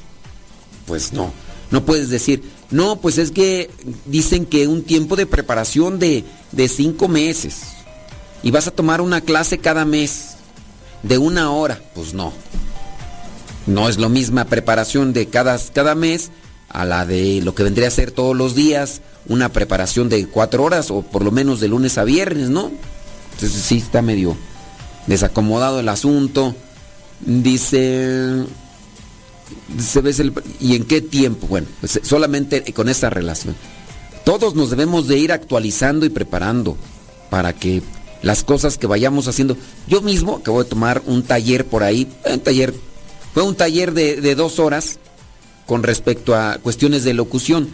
Y yo puedo decir, lo que me dijeron, ya más o menos yo lo he escuchado, lo he leído, porque desde que yo dije, voy a meterme a trabajar en la estación de radio, yo me tengo que preparar, entonces siempre estoy siguiendo pequeñas cápsulas, cosas, para actualizarme.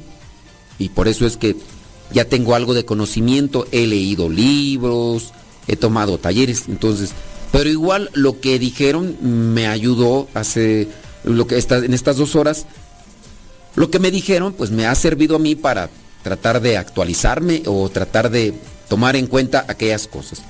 Con relación a lo que son los sacramentos, si tú eres ministro extraordinario de la comunión, pues también hay que actualizarse, ¿no? Y hay que leer por aquí y por allá. Deje revisar por acá una pregunta que tenemos aquí. Dice, a mí me gustaría que hablara de los diferentes grupos parroquiales. ¿Cómo es la preparación de cada uno de ellos? Yo, yo creo que todos los grupos parroquiales deben de tener una preparación bíblica. Todos los grupos parroquiales, todos, deben de tener una preparación espiritual. Todos los grupos parroquiales deben de tener una preparación integral.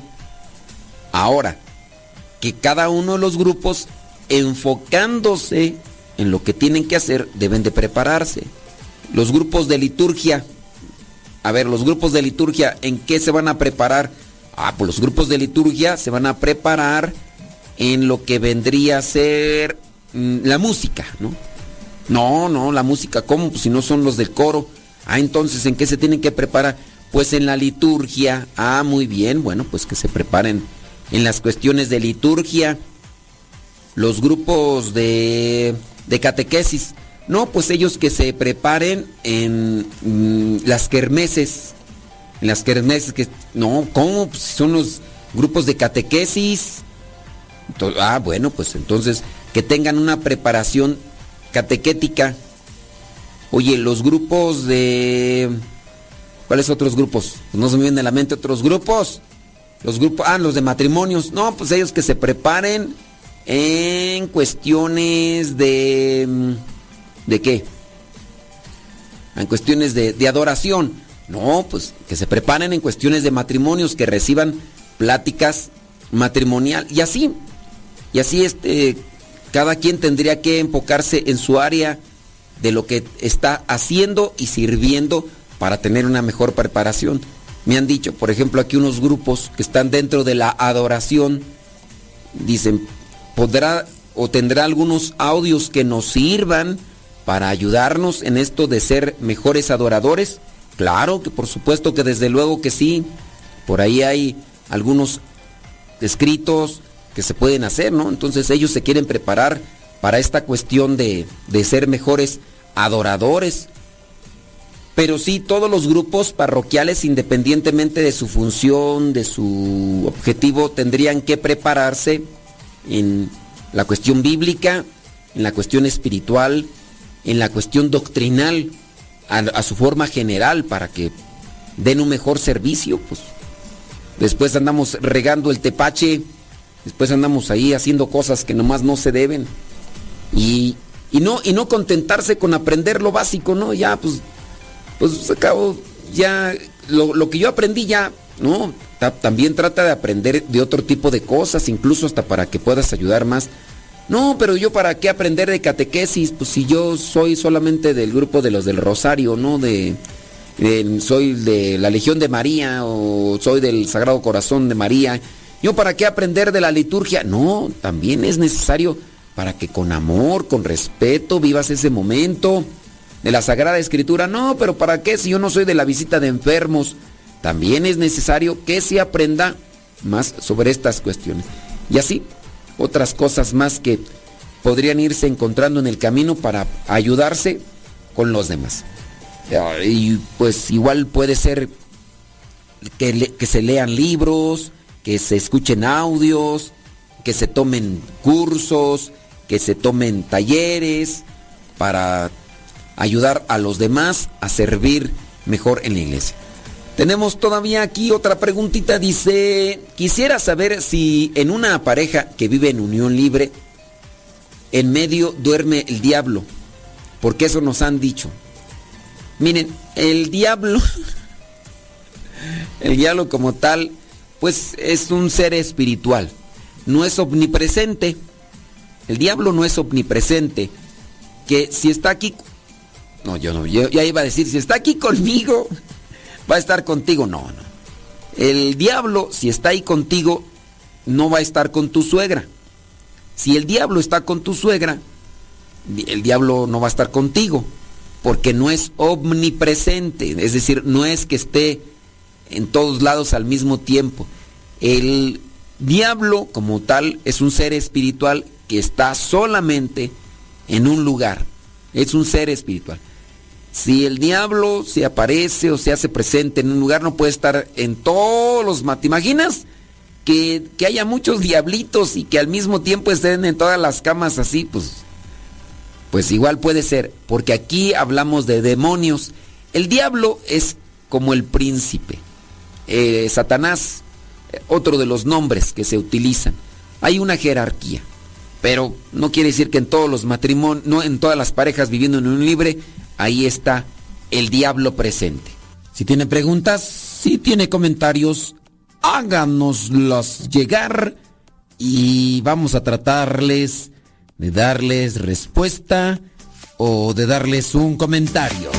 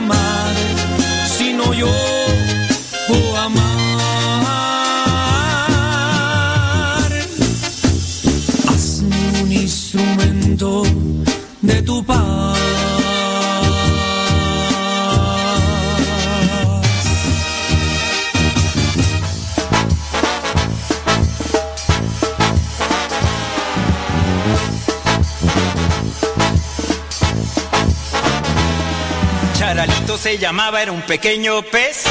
Era inteligente y de buen corazón, aunque muchas veces no había actuado bien. Se sentía pequeño y de poco valor. Pensaba que el perdón no llegaría a conocer. Un día Charalito supo que el Señor pasaba por su barrio y lo quiso ver. No se sentía digno de encontrarse con Dios. Se quedó a lo lejos sin dejarse ver. Escondido entre los peces se quedó. Una voz diciéndole su nombre. Y el Señor le miró, le dijo que esa noche cenaría con él. Charalito, charalito, ya no temas.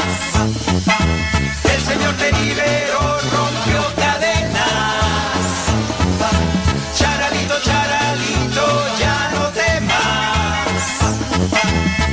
Miró tu corazón, ya no hay condena.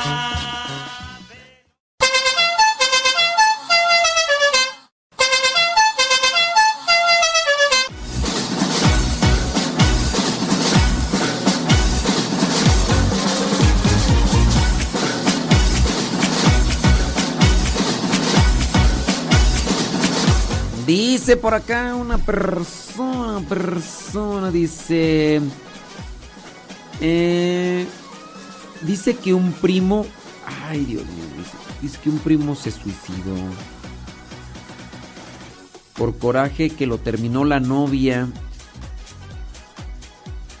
Dice, mi pregunta es, ¿dónde va su espíritu? ¿Dios lo perdona? Mira, nosotros confiamos en la misericordia de Dios. Nosotros confiamos en la misericordia de Dios. Entonces, lo que tenemos que hacer, lo que tenemos que hacer es ponerlo en manos de Dios. No, no podemos tener una seguridad. Ahora, puede ser, como tú lo mencionas, que a lo mejor la causa de, de esta decisión fue que lo terminó la novia. Ahora, no sabemos también si es que tenía ya alguna otra situación ahí en, en su vida y que por eso tomó esa decisión. Uno a veces supone cosas porque pues nada más ve por fuera, pero en, en el caso de las personas que atentan contra su vida, pues es un, a veces una situación clínica. Una situación clínica y complicada. Pero hay que, hay que orar. Nosotros debemos tener esperanza y hay que orar por esas personas que toman esa decisión. Pregunta, pregunta. ¿Qué dice? ¿Qué pasa con un sacerdote, obispo, cuando lo destituyen de su ministerio? ¿Todavía puede administrar los sacramentos o los mandan a un lugar específico? Eso no aplica excomunión. Miren, con el caso de la destitución, eh, hablando, lo pueden destituir de un cargo. Creo que cada, cada situación se puede analizar de forma particular. No es lo mismo un obispo o un sacerdote. Destitución, ahí se habla del cargo, del compromiso que ha asumido en el caso el obispo o en su caso el sacerdote.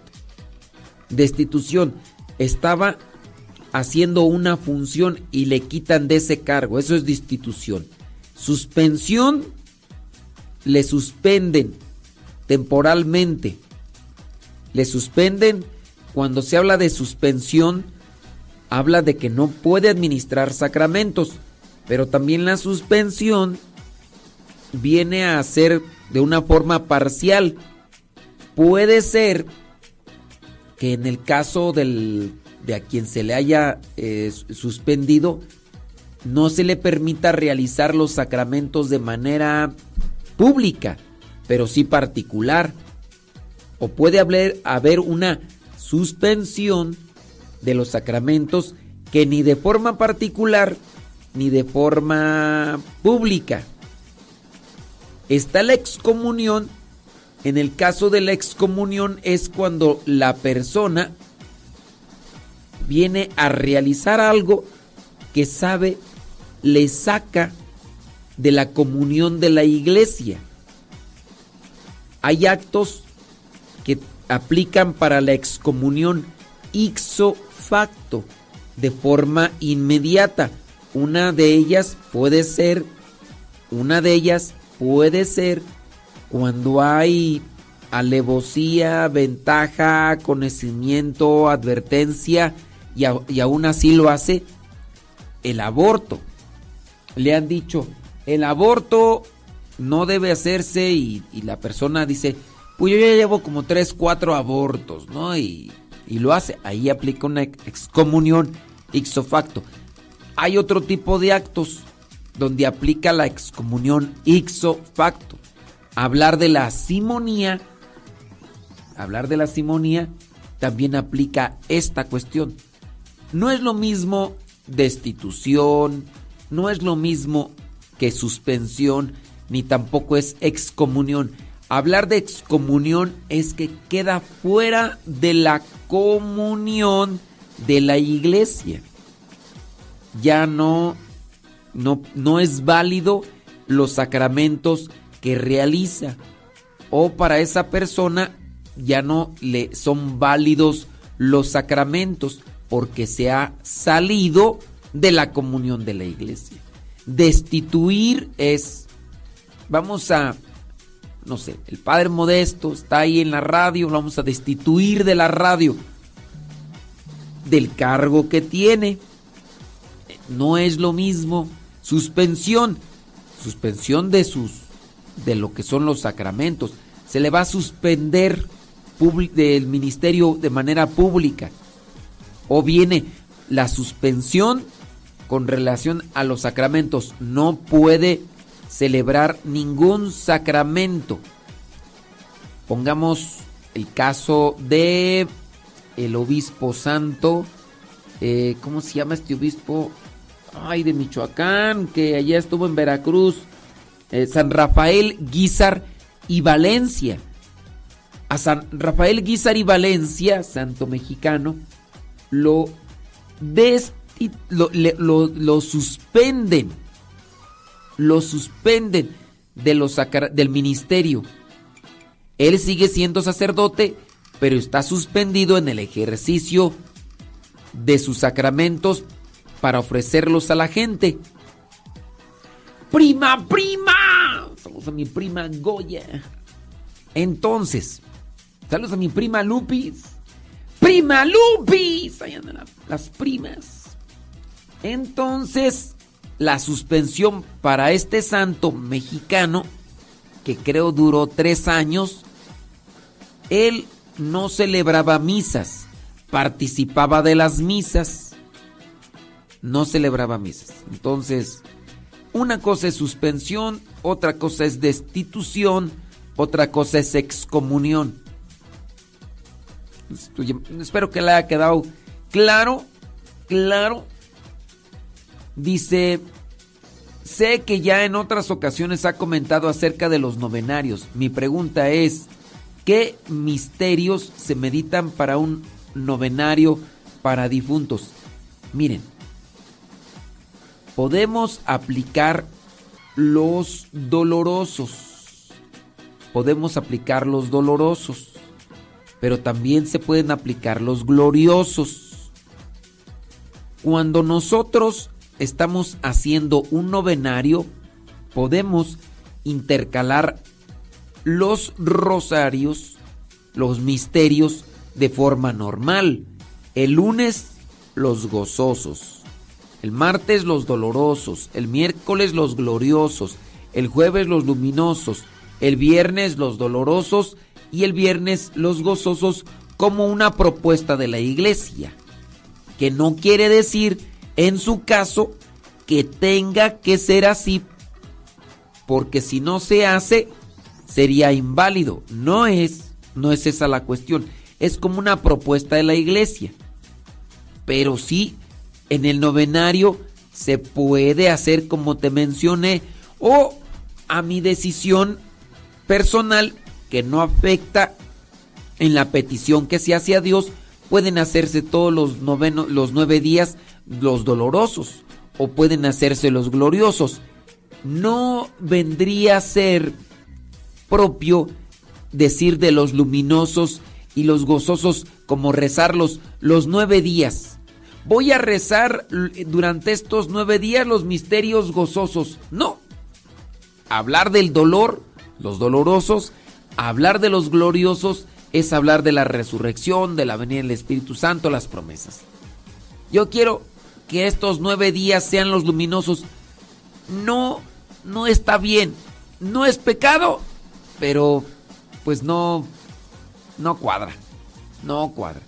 Yo, yo ahí te lo dejo pues para que lo analices y, y ves que pues sí. All right, all right. Lo importante es rezar por el difunto.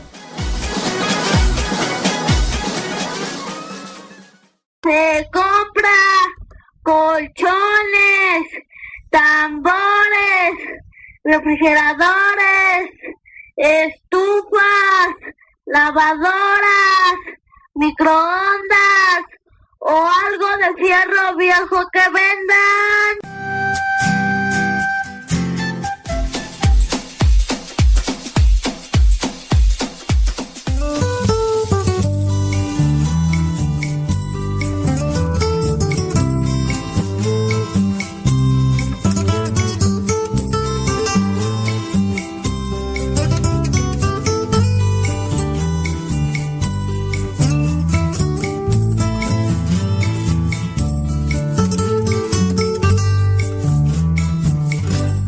La sangre del Señor es prueba de su amor. Lava mis pecados, sana mis heridas, sangre que derrama su puro corazón. El agua del Señor es prueba de su amor. Purifica mi alma, limpia mis desdichas, agua que derrama su puro corazón. Porque el corazón de Cristo late con misericordia Cristo tiene sangre y agua viva. Porque el corazón de Cristo es luz en mis tinieblas. Porque el corazón de Cristo es vida eterna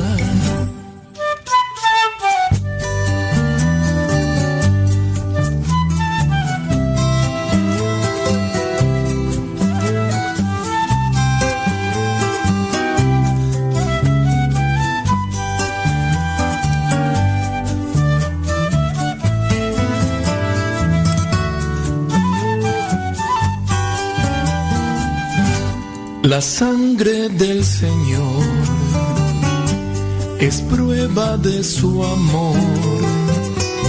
Lava mis pecados, sana mis heridas, sangre que derrama su puro corazón.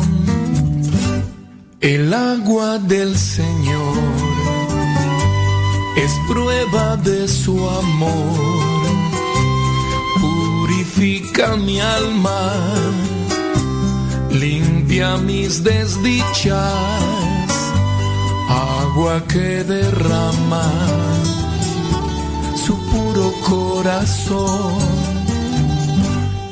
Porque el corazón de Cristo late con misericordia corazón de Cristo tiene sangre y agua viva. Porque el corazón de Cristo es luz en mis tinieblas. Porque el corazón de Cristo es vida eterna porque el corazón de Cristo late con misericordia,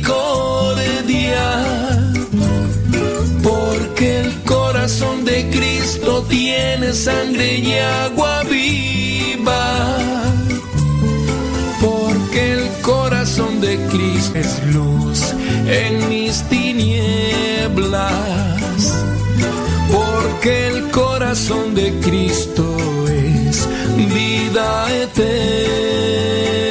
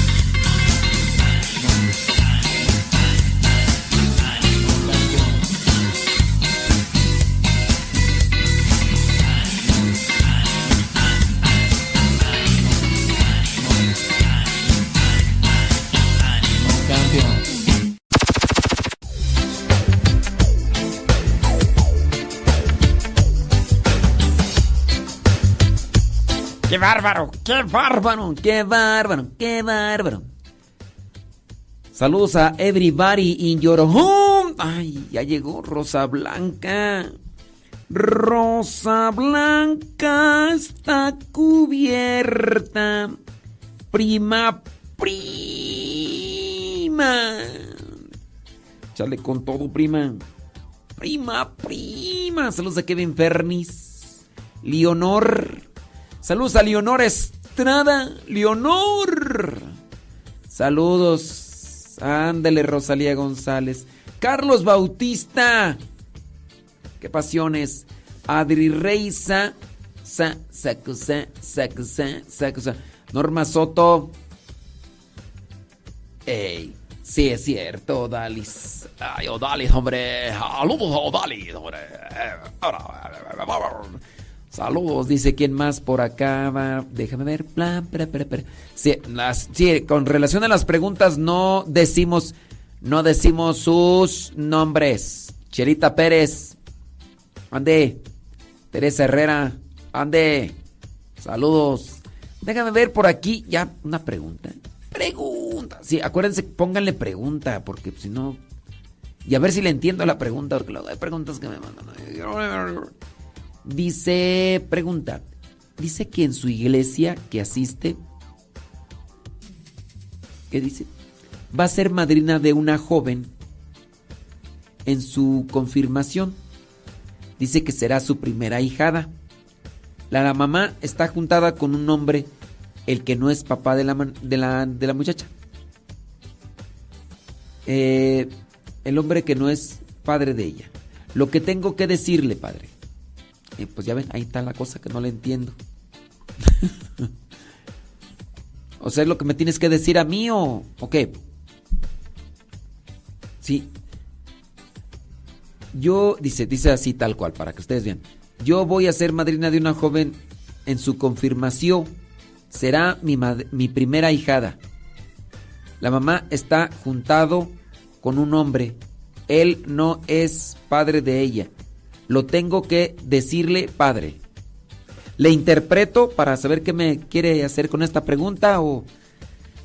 Ay, Dios mío, échenme la mano, escriban bien cuál es... ¿Y cuál de aquí es la interrogante o qué?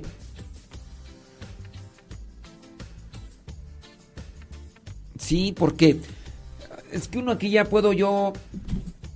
Ay, puedo yo... A ver, eh, lo que tengo que decirle, padre, a mí lo que me tienes que decir o lo que tú le tienes que decir al padre, ¿a cuál padre? ¿Al, al sacerdote o lo que tienes que decir? No, lo que tengo, lo que tengo que decirle, compadre.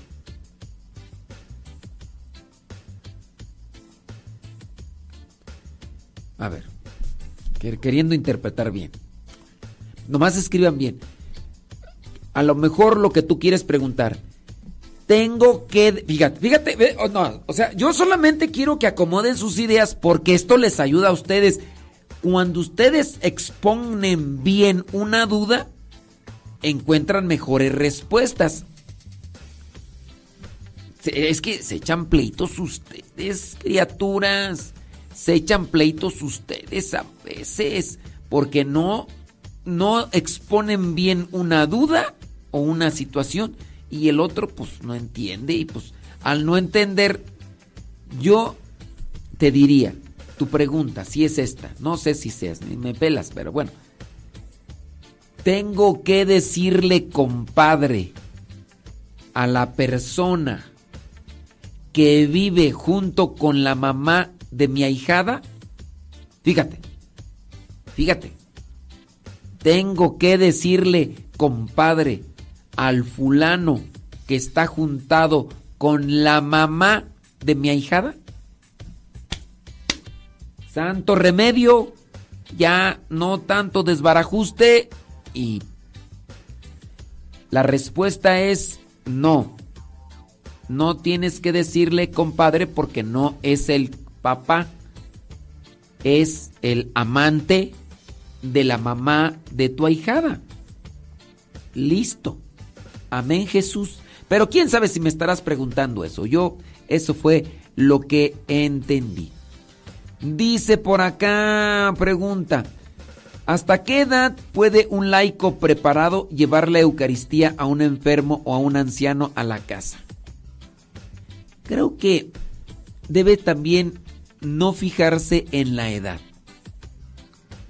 Debe ser en relación a las facultades, facultades físicas, facultades también mentales, espirituales. Eso, eso es como de sentido común. Yo te digo, 60 años. Y, y, a los 60 años puede ser que las personas estén todavía lúcidas. Hay personas lúcidas a los 90 años. Hay personas lúcidas a los 100 años. Pero hay personas que ya se les chorrearon los frenos y se les rayó el disco a edades más jóvenes. No digo qué edad porque eh, algunos de ellos nos están escuchando. Entonces, no es la edad, es también la posibilidad. ¿Te imaginas que yo dijera, porque tú quieres que yo diga una edad, ¿no? ¿Te imaginas que yo diga, ¿sabes qué? Puede, tiene que ser hasta los 80 años y que tú tengas, no sé, 70 y que ya, ya no puedas. Que tú digas, no, yo voy a ir aunque no pueda. Porque dijo el padre que hasta los 80. Sí, lógico. Sí, lógico. Pues, claro. ¿Qué pasiones, chabuela? ¿Todo bien o qué? Sí. Eh, ¿Qué para dice por acá? Una de dos, o la muchacha no sabe que es señor, que ese señor no es su papá, o esta señora quiere darle una opinión acerca de esa situación. Sí, pues quién sabe. Uno no sabe con esas preguntas pues que no están bien planeadas, no están bien aplicadas y pues pues uno así como que no, ¿verdad? Dice por acá pregunta, ¿nos podría explicar un poquito de la destitución de un obispo? Eh, miren, destitución que se quita del cargo. ¿Ya? A mí me pueden destituir del programa de radio. Las causas pueden ser diferentes, se me chorrean los frenos, se me van las cabras al monte, digo cosas que no están bien. A un obispo lo pueden destituir de una diócesis porque las cosas que está diciendo no son conforme a doctrina o magisterio. No son propias, no son correctas, entonces se le puede destituir, es decir, que se le puede quitar del cargo, eso es.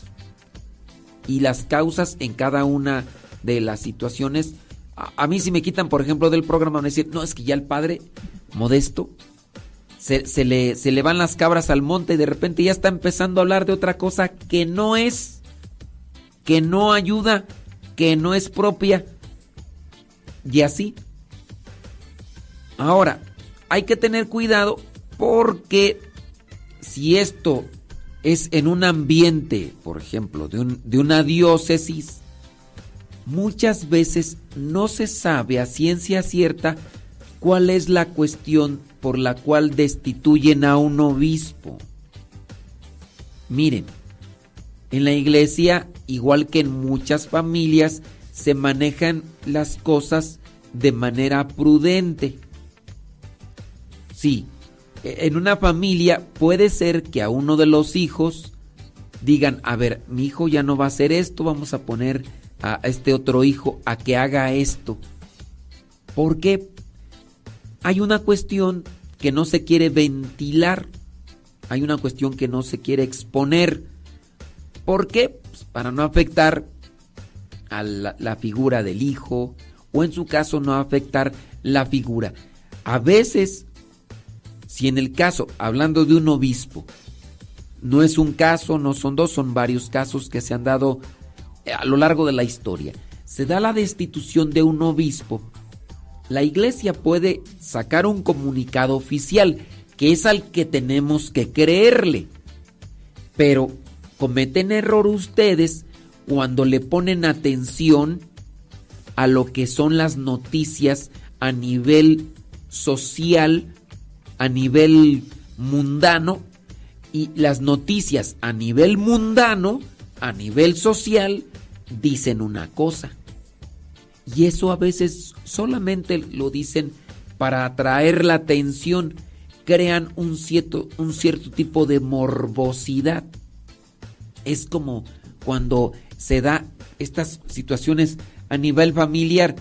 A nivel familiar, en, una familia pasa algo. Oye, ¿por qué ya no vino fulano? ¿Por qué ya no vino fulano? No, es que se enfermó. Puede decir quien esté queriendo ocultar algo, ¿no? Pongamos el ejemplo. Oye, ¿por qué tu hermana se separó de, de su esposo? Digo, es una cosa interna. Es una cosa interna. Ah, no, es que tuvieron por ahí un, un problemilla y pues... Pero van a ver qué onda. O sea, no se ventila una razón verdadera de por qué. Pongamos el ejemplo otro. Alguien cometió un abuso y entonces se separa de la familia. Oye, ¿por qué fulano de tal ya no vive con ustedes? No, es que tiene cosas que hacer y está presentando porque no es una cuestión que se tenga, no, ¿sabes qué? Pues sí, porque el señor fulano de tal abusó de una sobrina y pues no, no van a decir esas cosas. Error garrafal de los laicos ponerle atención a lo que dicen los chismes con relación a un obispo o con relación a un sacerdote que puede ser en su caso popular y que por eso pues se manejen no que el padre fulano de tal que hizo esto que hizo lo otro que hizo aquello.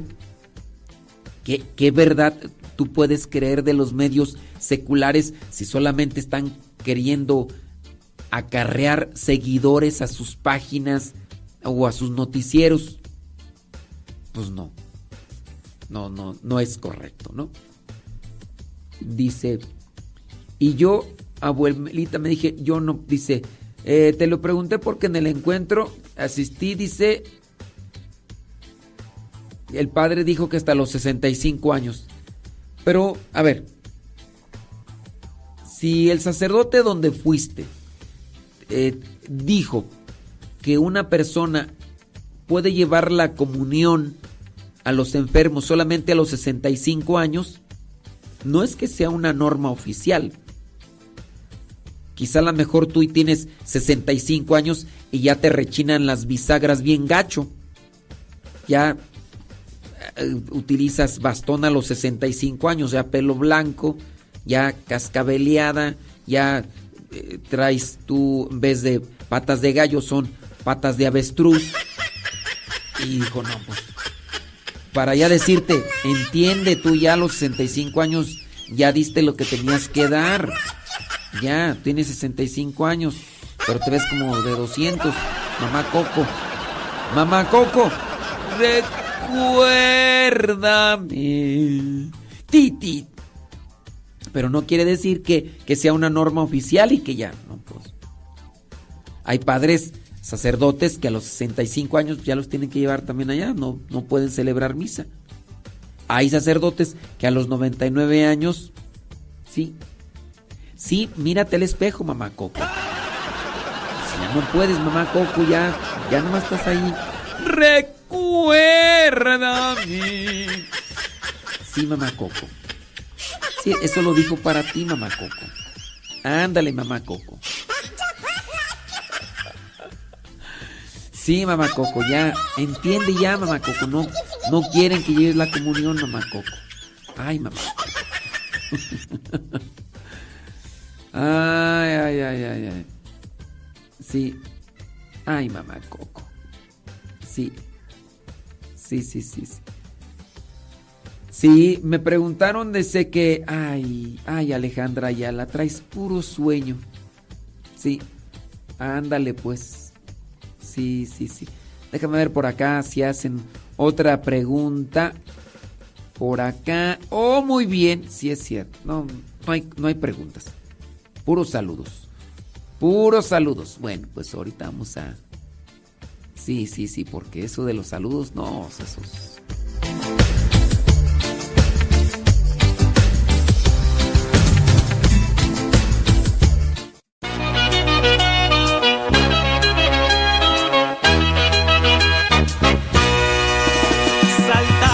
Cantamos y bailamos, seguros caminamos de la mano del pastor.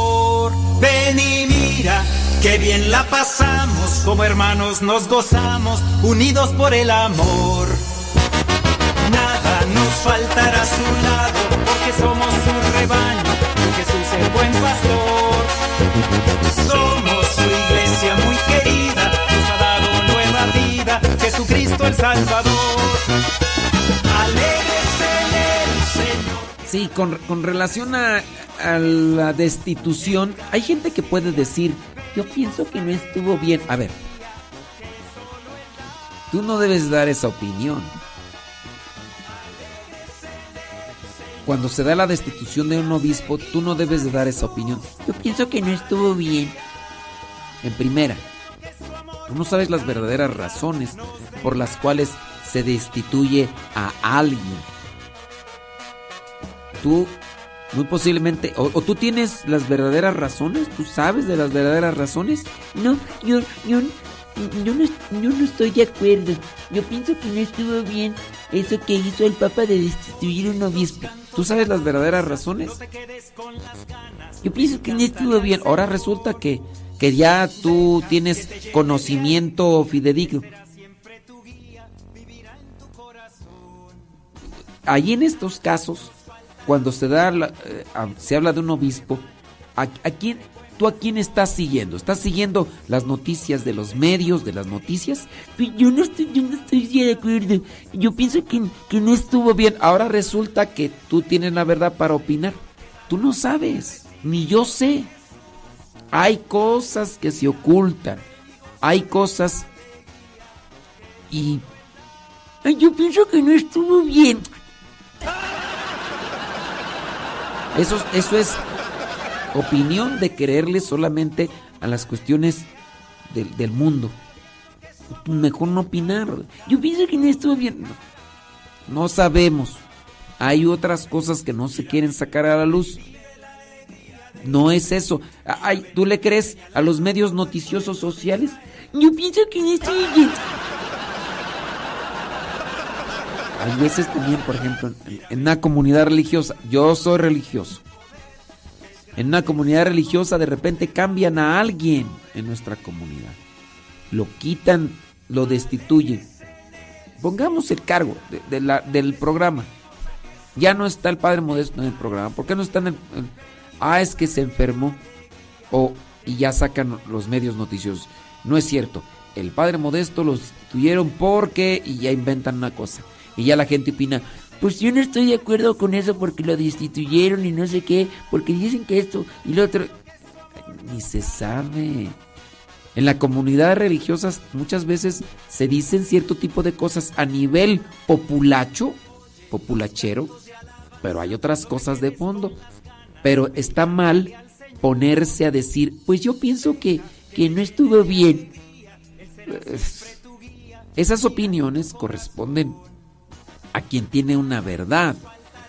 Y eso, eso, eso que estás haciendo es un juicio. Y no está bien. Porque tú no sabes lo que realmente sucedió. Sabes lo que la gente que no está dentro de la situación lo dijo. Yo ni siquiera yo puedo decir estuvo bien o no estuvo bien. Yo pienso que no estuvo bien. Ya tenemos aquí a la jueza. Ándele, jueza.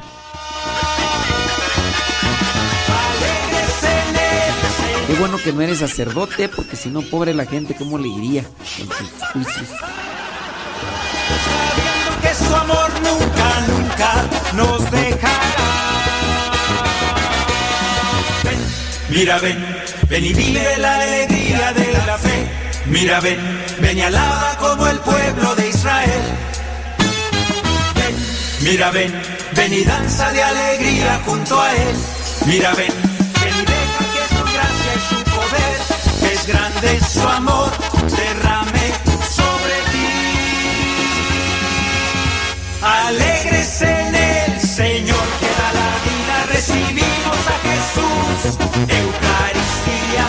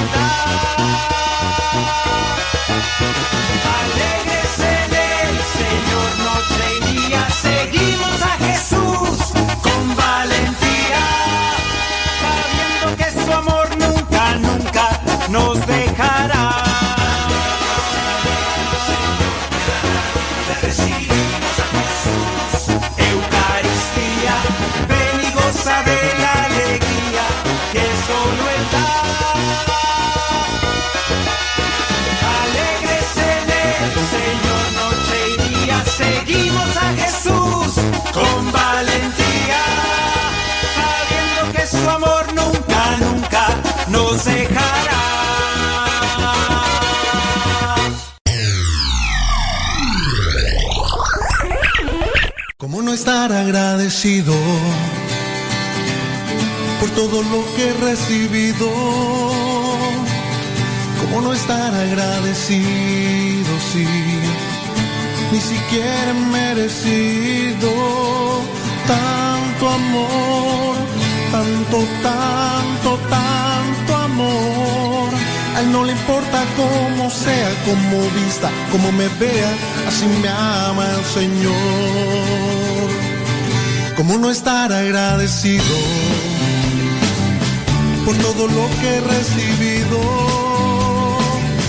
¿Cómo no estar agradecido si ni siquiera merecido tanto amor, tanto, tanto, tanto amor? A no le importa cómo sea, cómo vista, cómo me vea, así me ama el Señor. Si mis esfuerzos se han rendido, batalla la he perdido. Tú me confortas con tu abrigo, sí, me libras del enemigo. Tanto amor,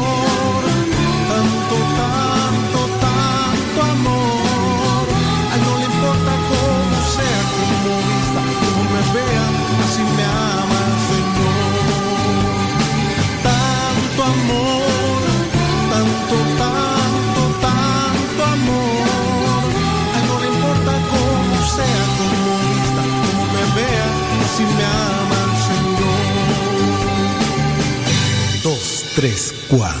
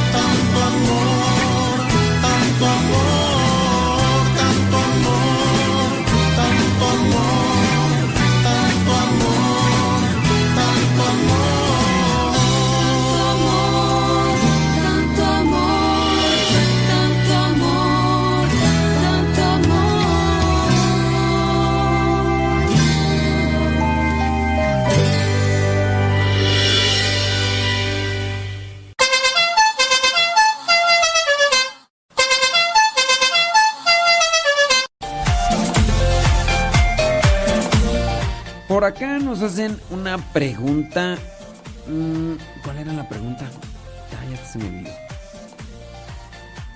Ah, sí. Dice que su hijo le hizo es- esta pregunta.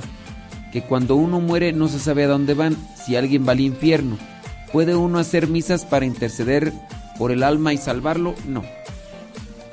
No, si ya está, si tú ya sabes y tienes la certeza de que está en el infierno, mm, pues ya no le hagas oraciones. Pero vas a saber, no, no vas a saber. Digo, a menos que si te parezca la persona y que diga, estoy, estoy en el infierno. No hagas oración por mí. Pues solamente así. Entonces, pues hay que, hay que orar. Creo que nosotros no podríamos determinar incluso hasta una persona satánica, oye. En el último segundo, en los últimos minutos, puede pedir misericordia a Dios y Dios, Dios le perdona. Nosotros pues nos, nos toca rezar por los difuntos y listo. No más. Ahí no más. Sí. Que decirle o no decirle compadre a a la pareja del papá o de la mamá del ahijado, pues no, no, no se le tiene que decir compadre a la pareja. Compadre. Cuando se dice padres, plural, abarca femenino y masculino. Eh, padres de familia. Compadre, con madre. con mm, con la mamá y con el papá. Él es el papá, no, no es el papá. No, no es el papá. Pudiera ser el padrastro si en su caso se casan, pero no es el, el papá, entonces no hay por qué decir. Ey. Déjame ver por acá otra pregunta que hacían tú. San, san, san. Una pregunta, eh, ¿un padre puede salir de su parroquia a oficiar misa si la misa es en otro municipio? Sí. Siempre y cuando tenga permiso puede salir. Sí. Sí, sí puede un, sacerdote. Quién sabe en qué situación me lo preguntan, pero... Pero de poder sí, sí puede. Déjame ver por acá. Alguien me ha hecho una pregunta. Dice, ah, dice que su, a, su hija le dijeron que si pueden bautizar a su nieto, que, que a su hija le dijeron que pueden bautizar a su nieto sin padrino. Pues miren, los padrinos muchas veces son como las semillas del jitomate. Sí. Sí, sí, sí. Están ahí, aunque no sirven para nada. ¿Ustedes conocen a un padrino que sirva para algo? Ah, sí, para, para pagar el día del sacramento, para dar algo el día del sacramento. Sí. Yo, fíjense que si no, no. Ah, sí, ya me acordé, ya, ya me acordé una madrina. Sí, sí, sí, sí, sí, sí. No todos. No, to- no todos los padrinos son como las semillas del jitomate. No todos. Y hay algunos que sí. Sí, por ahí alguien me platicó que va. Que creo que le van a hacer, ¿qué? 15 años a la, a la muchacha. Y que van a hacer así una fiesta en grande. Y me dijo. Y tengo que apoyar porque dice, ella es la madrina. Sí. Entonces, sí, por ahí hay uno, dos, tres padrinos que, cumplen con su, fin- su función. Pero la mayoría, 90-95% de ellos son, como dijo Paquita, la del barrio, unos inútiles.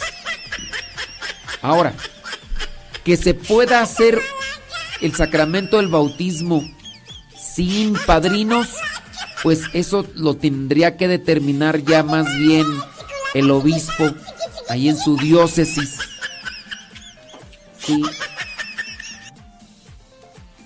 Claro. Eso, entonces, si el obispo determina, eso tiene que ser una cuestión del, del obispo.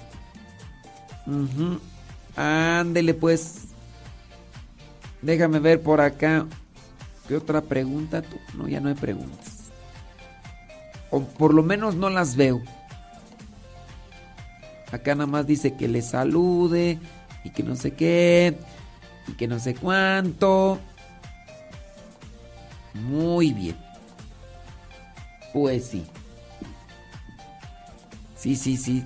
No, hay que, hay que trabajar en esto de la, de la formación para papás y padrinos. Lo malo es que muchos pueden venir así como... Ah, nomás vengo y... Y ya. No... No me comprometo y...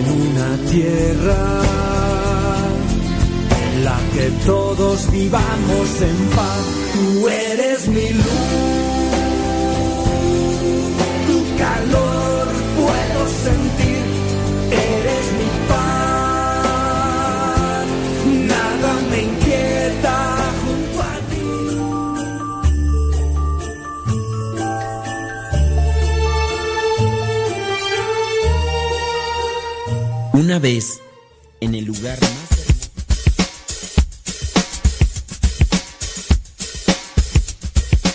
Este cuento, este ejemplo se llama Mi ángel guardián. Dice que una antigua leyenda narra que un niño que estaba por nacer le dijo a Dios, me dicen que me vas a enviar mañana a la tierra, pero ¿Cómo viviré allí solito, tan pequeño e indefenso como soy? Entre muchos ángeles, escogí uno para ti que te está esperando. Él te cuidará, le dijo Dios al niño. Pero dime, aquí en el cielo no hago más que cantar y sonreír. Eso me basta para ser feliz. Dios le dijo, tu ángel te cantará y te sonreirá todos los días. Tú sentirás su amor y serás feliz. Dijo el niño, ¿y cómo entender lo que la gente me hable si no conozco el extraño idioma que hablan los hombres? Dijo Dios, tu ángel te dirá las palabras más dulces y más tiernas que puedas escuchar, y con mucha paciencia y cariño te enseñará a hablar. Dijo el niño, ¿y qué haré cuando yo quiera hablar contigo? Dijo Dios, tu ángel te juntará las manitas y te enseñará a orar. Respondió el niño, he oído que en la tierra hay hombres malos. Dime, Dios, ¿quién me defenderá? Dios respondió, tu ángel te defenderá a una costa de su propia vida. Dijo el niño, pero estaré siempre triste, porque no te veré más, Señor.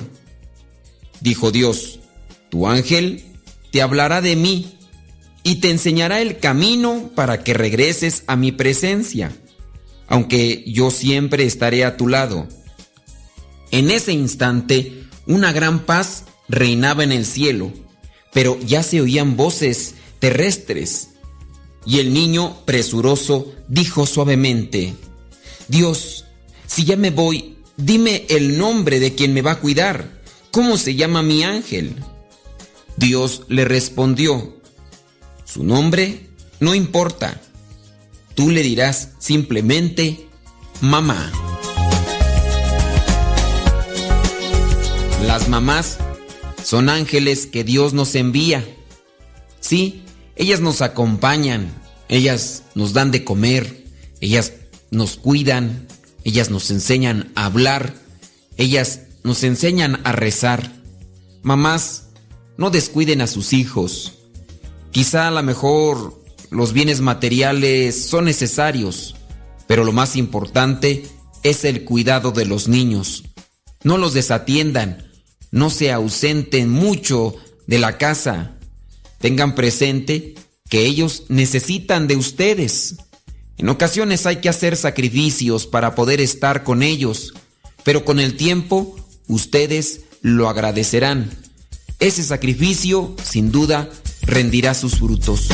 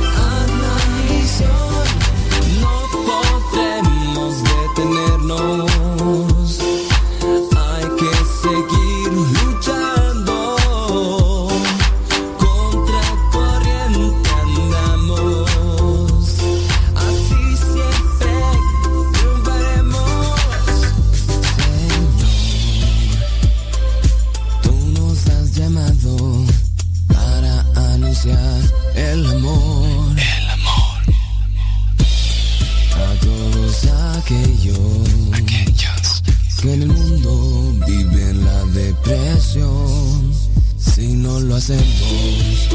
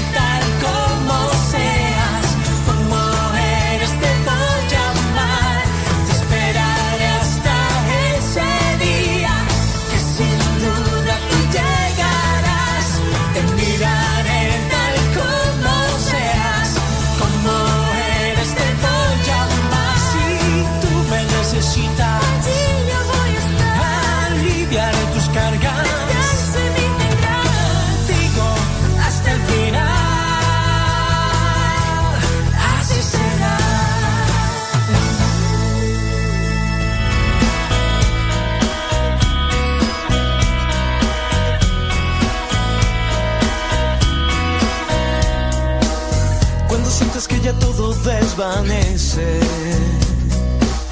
y la oscuridad quiere entrar. No des espacio a la confusión, vive el presente y nada más. Buscas y buscas sin encontrar la situación que feliz te hará alza tu mirada, una luz resplandecerá.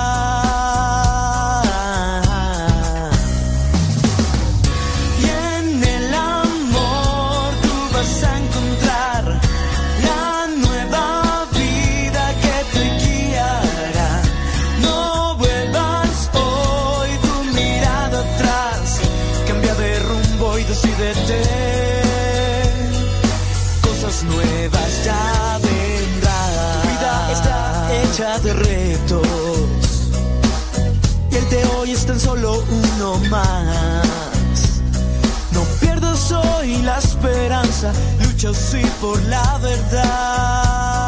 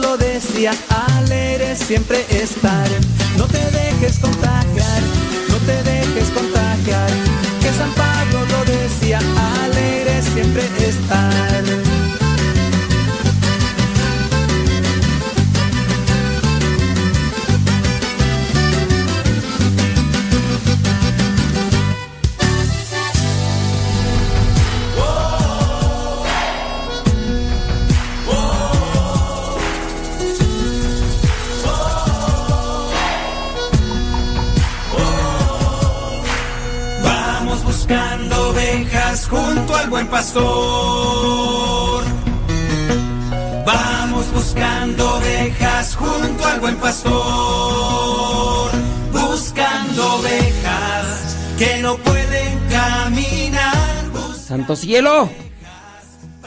Son las 11 con 11. Ay, Dios mío santo. Sin querer queriendo, me recargué en el sillón y. Ay, Dios mío. Pasa. Sí, hombre. ¿Cuánto me tú? Como 10 minutos.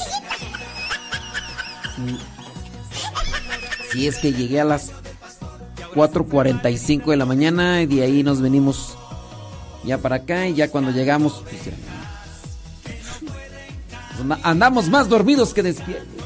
Bueno, nos despedimos. Vamos a ahorita a trabajar con lo de Pati y Paco este martes y vamos a descansar un ratito y al ratito regresamos. ¿Qué le parece? Ándele pues.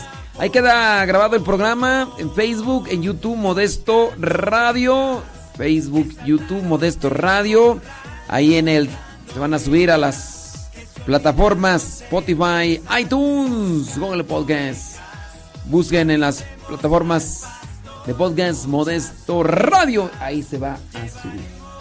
Así que vámonos. Al ratito, al ratito regresamos. Ahí viene Patty y Paco. Vamos buscando ovejas junto al buen pastor. Pastoreando ovejas junto al buen pastor.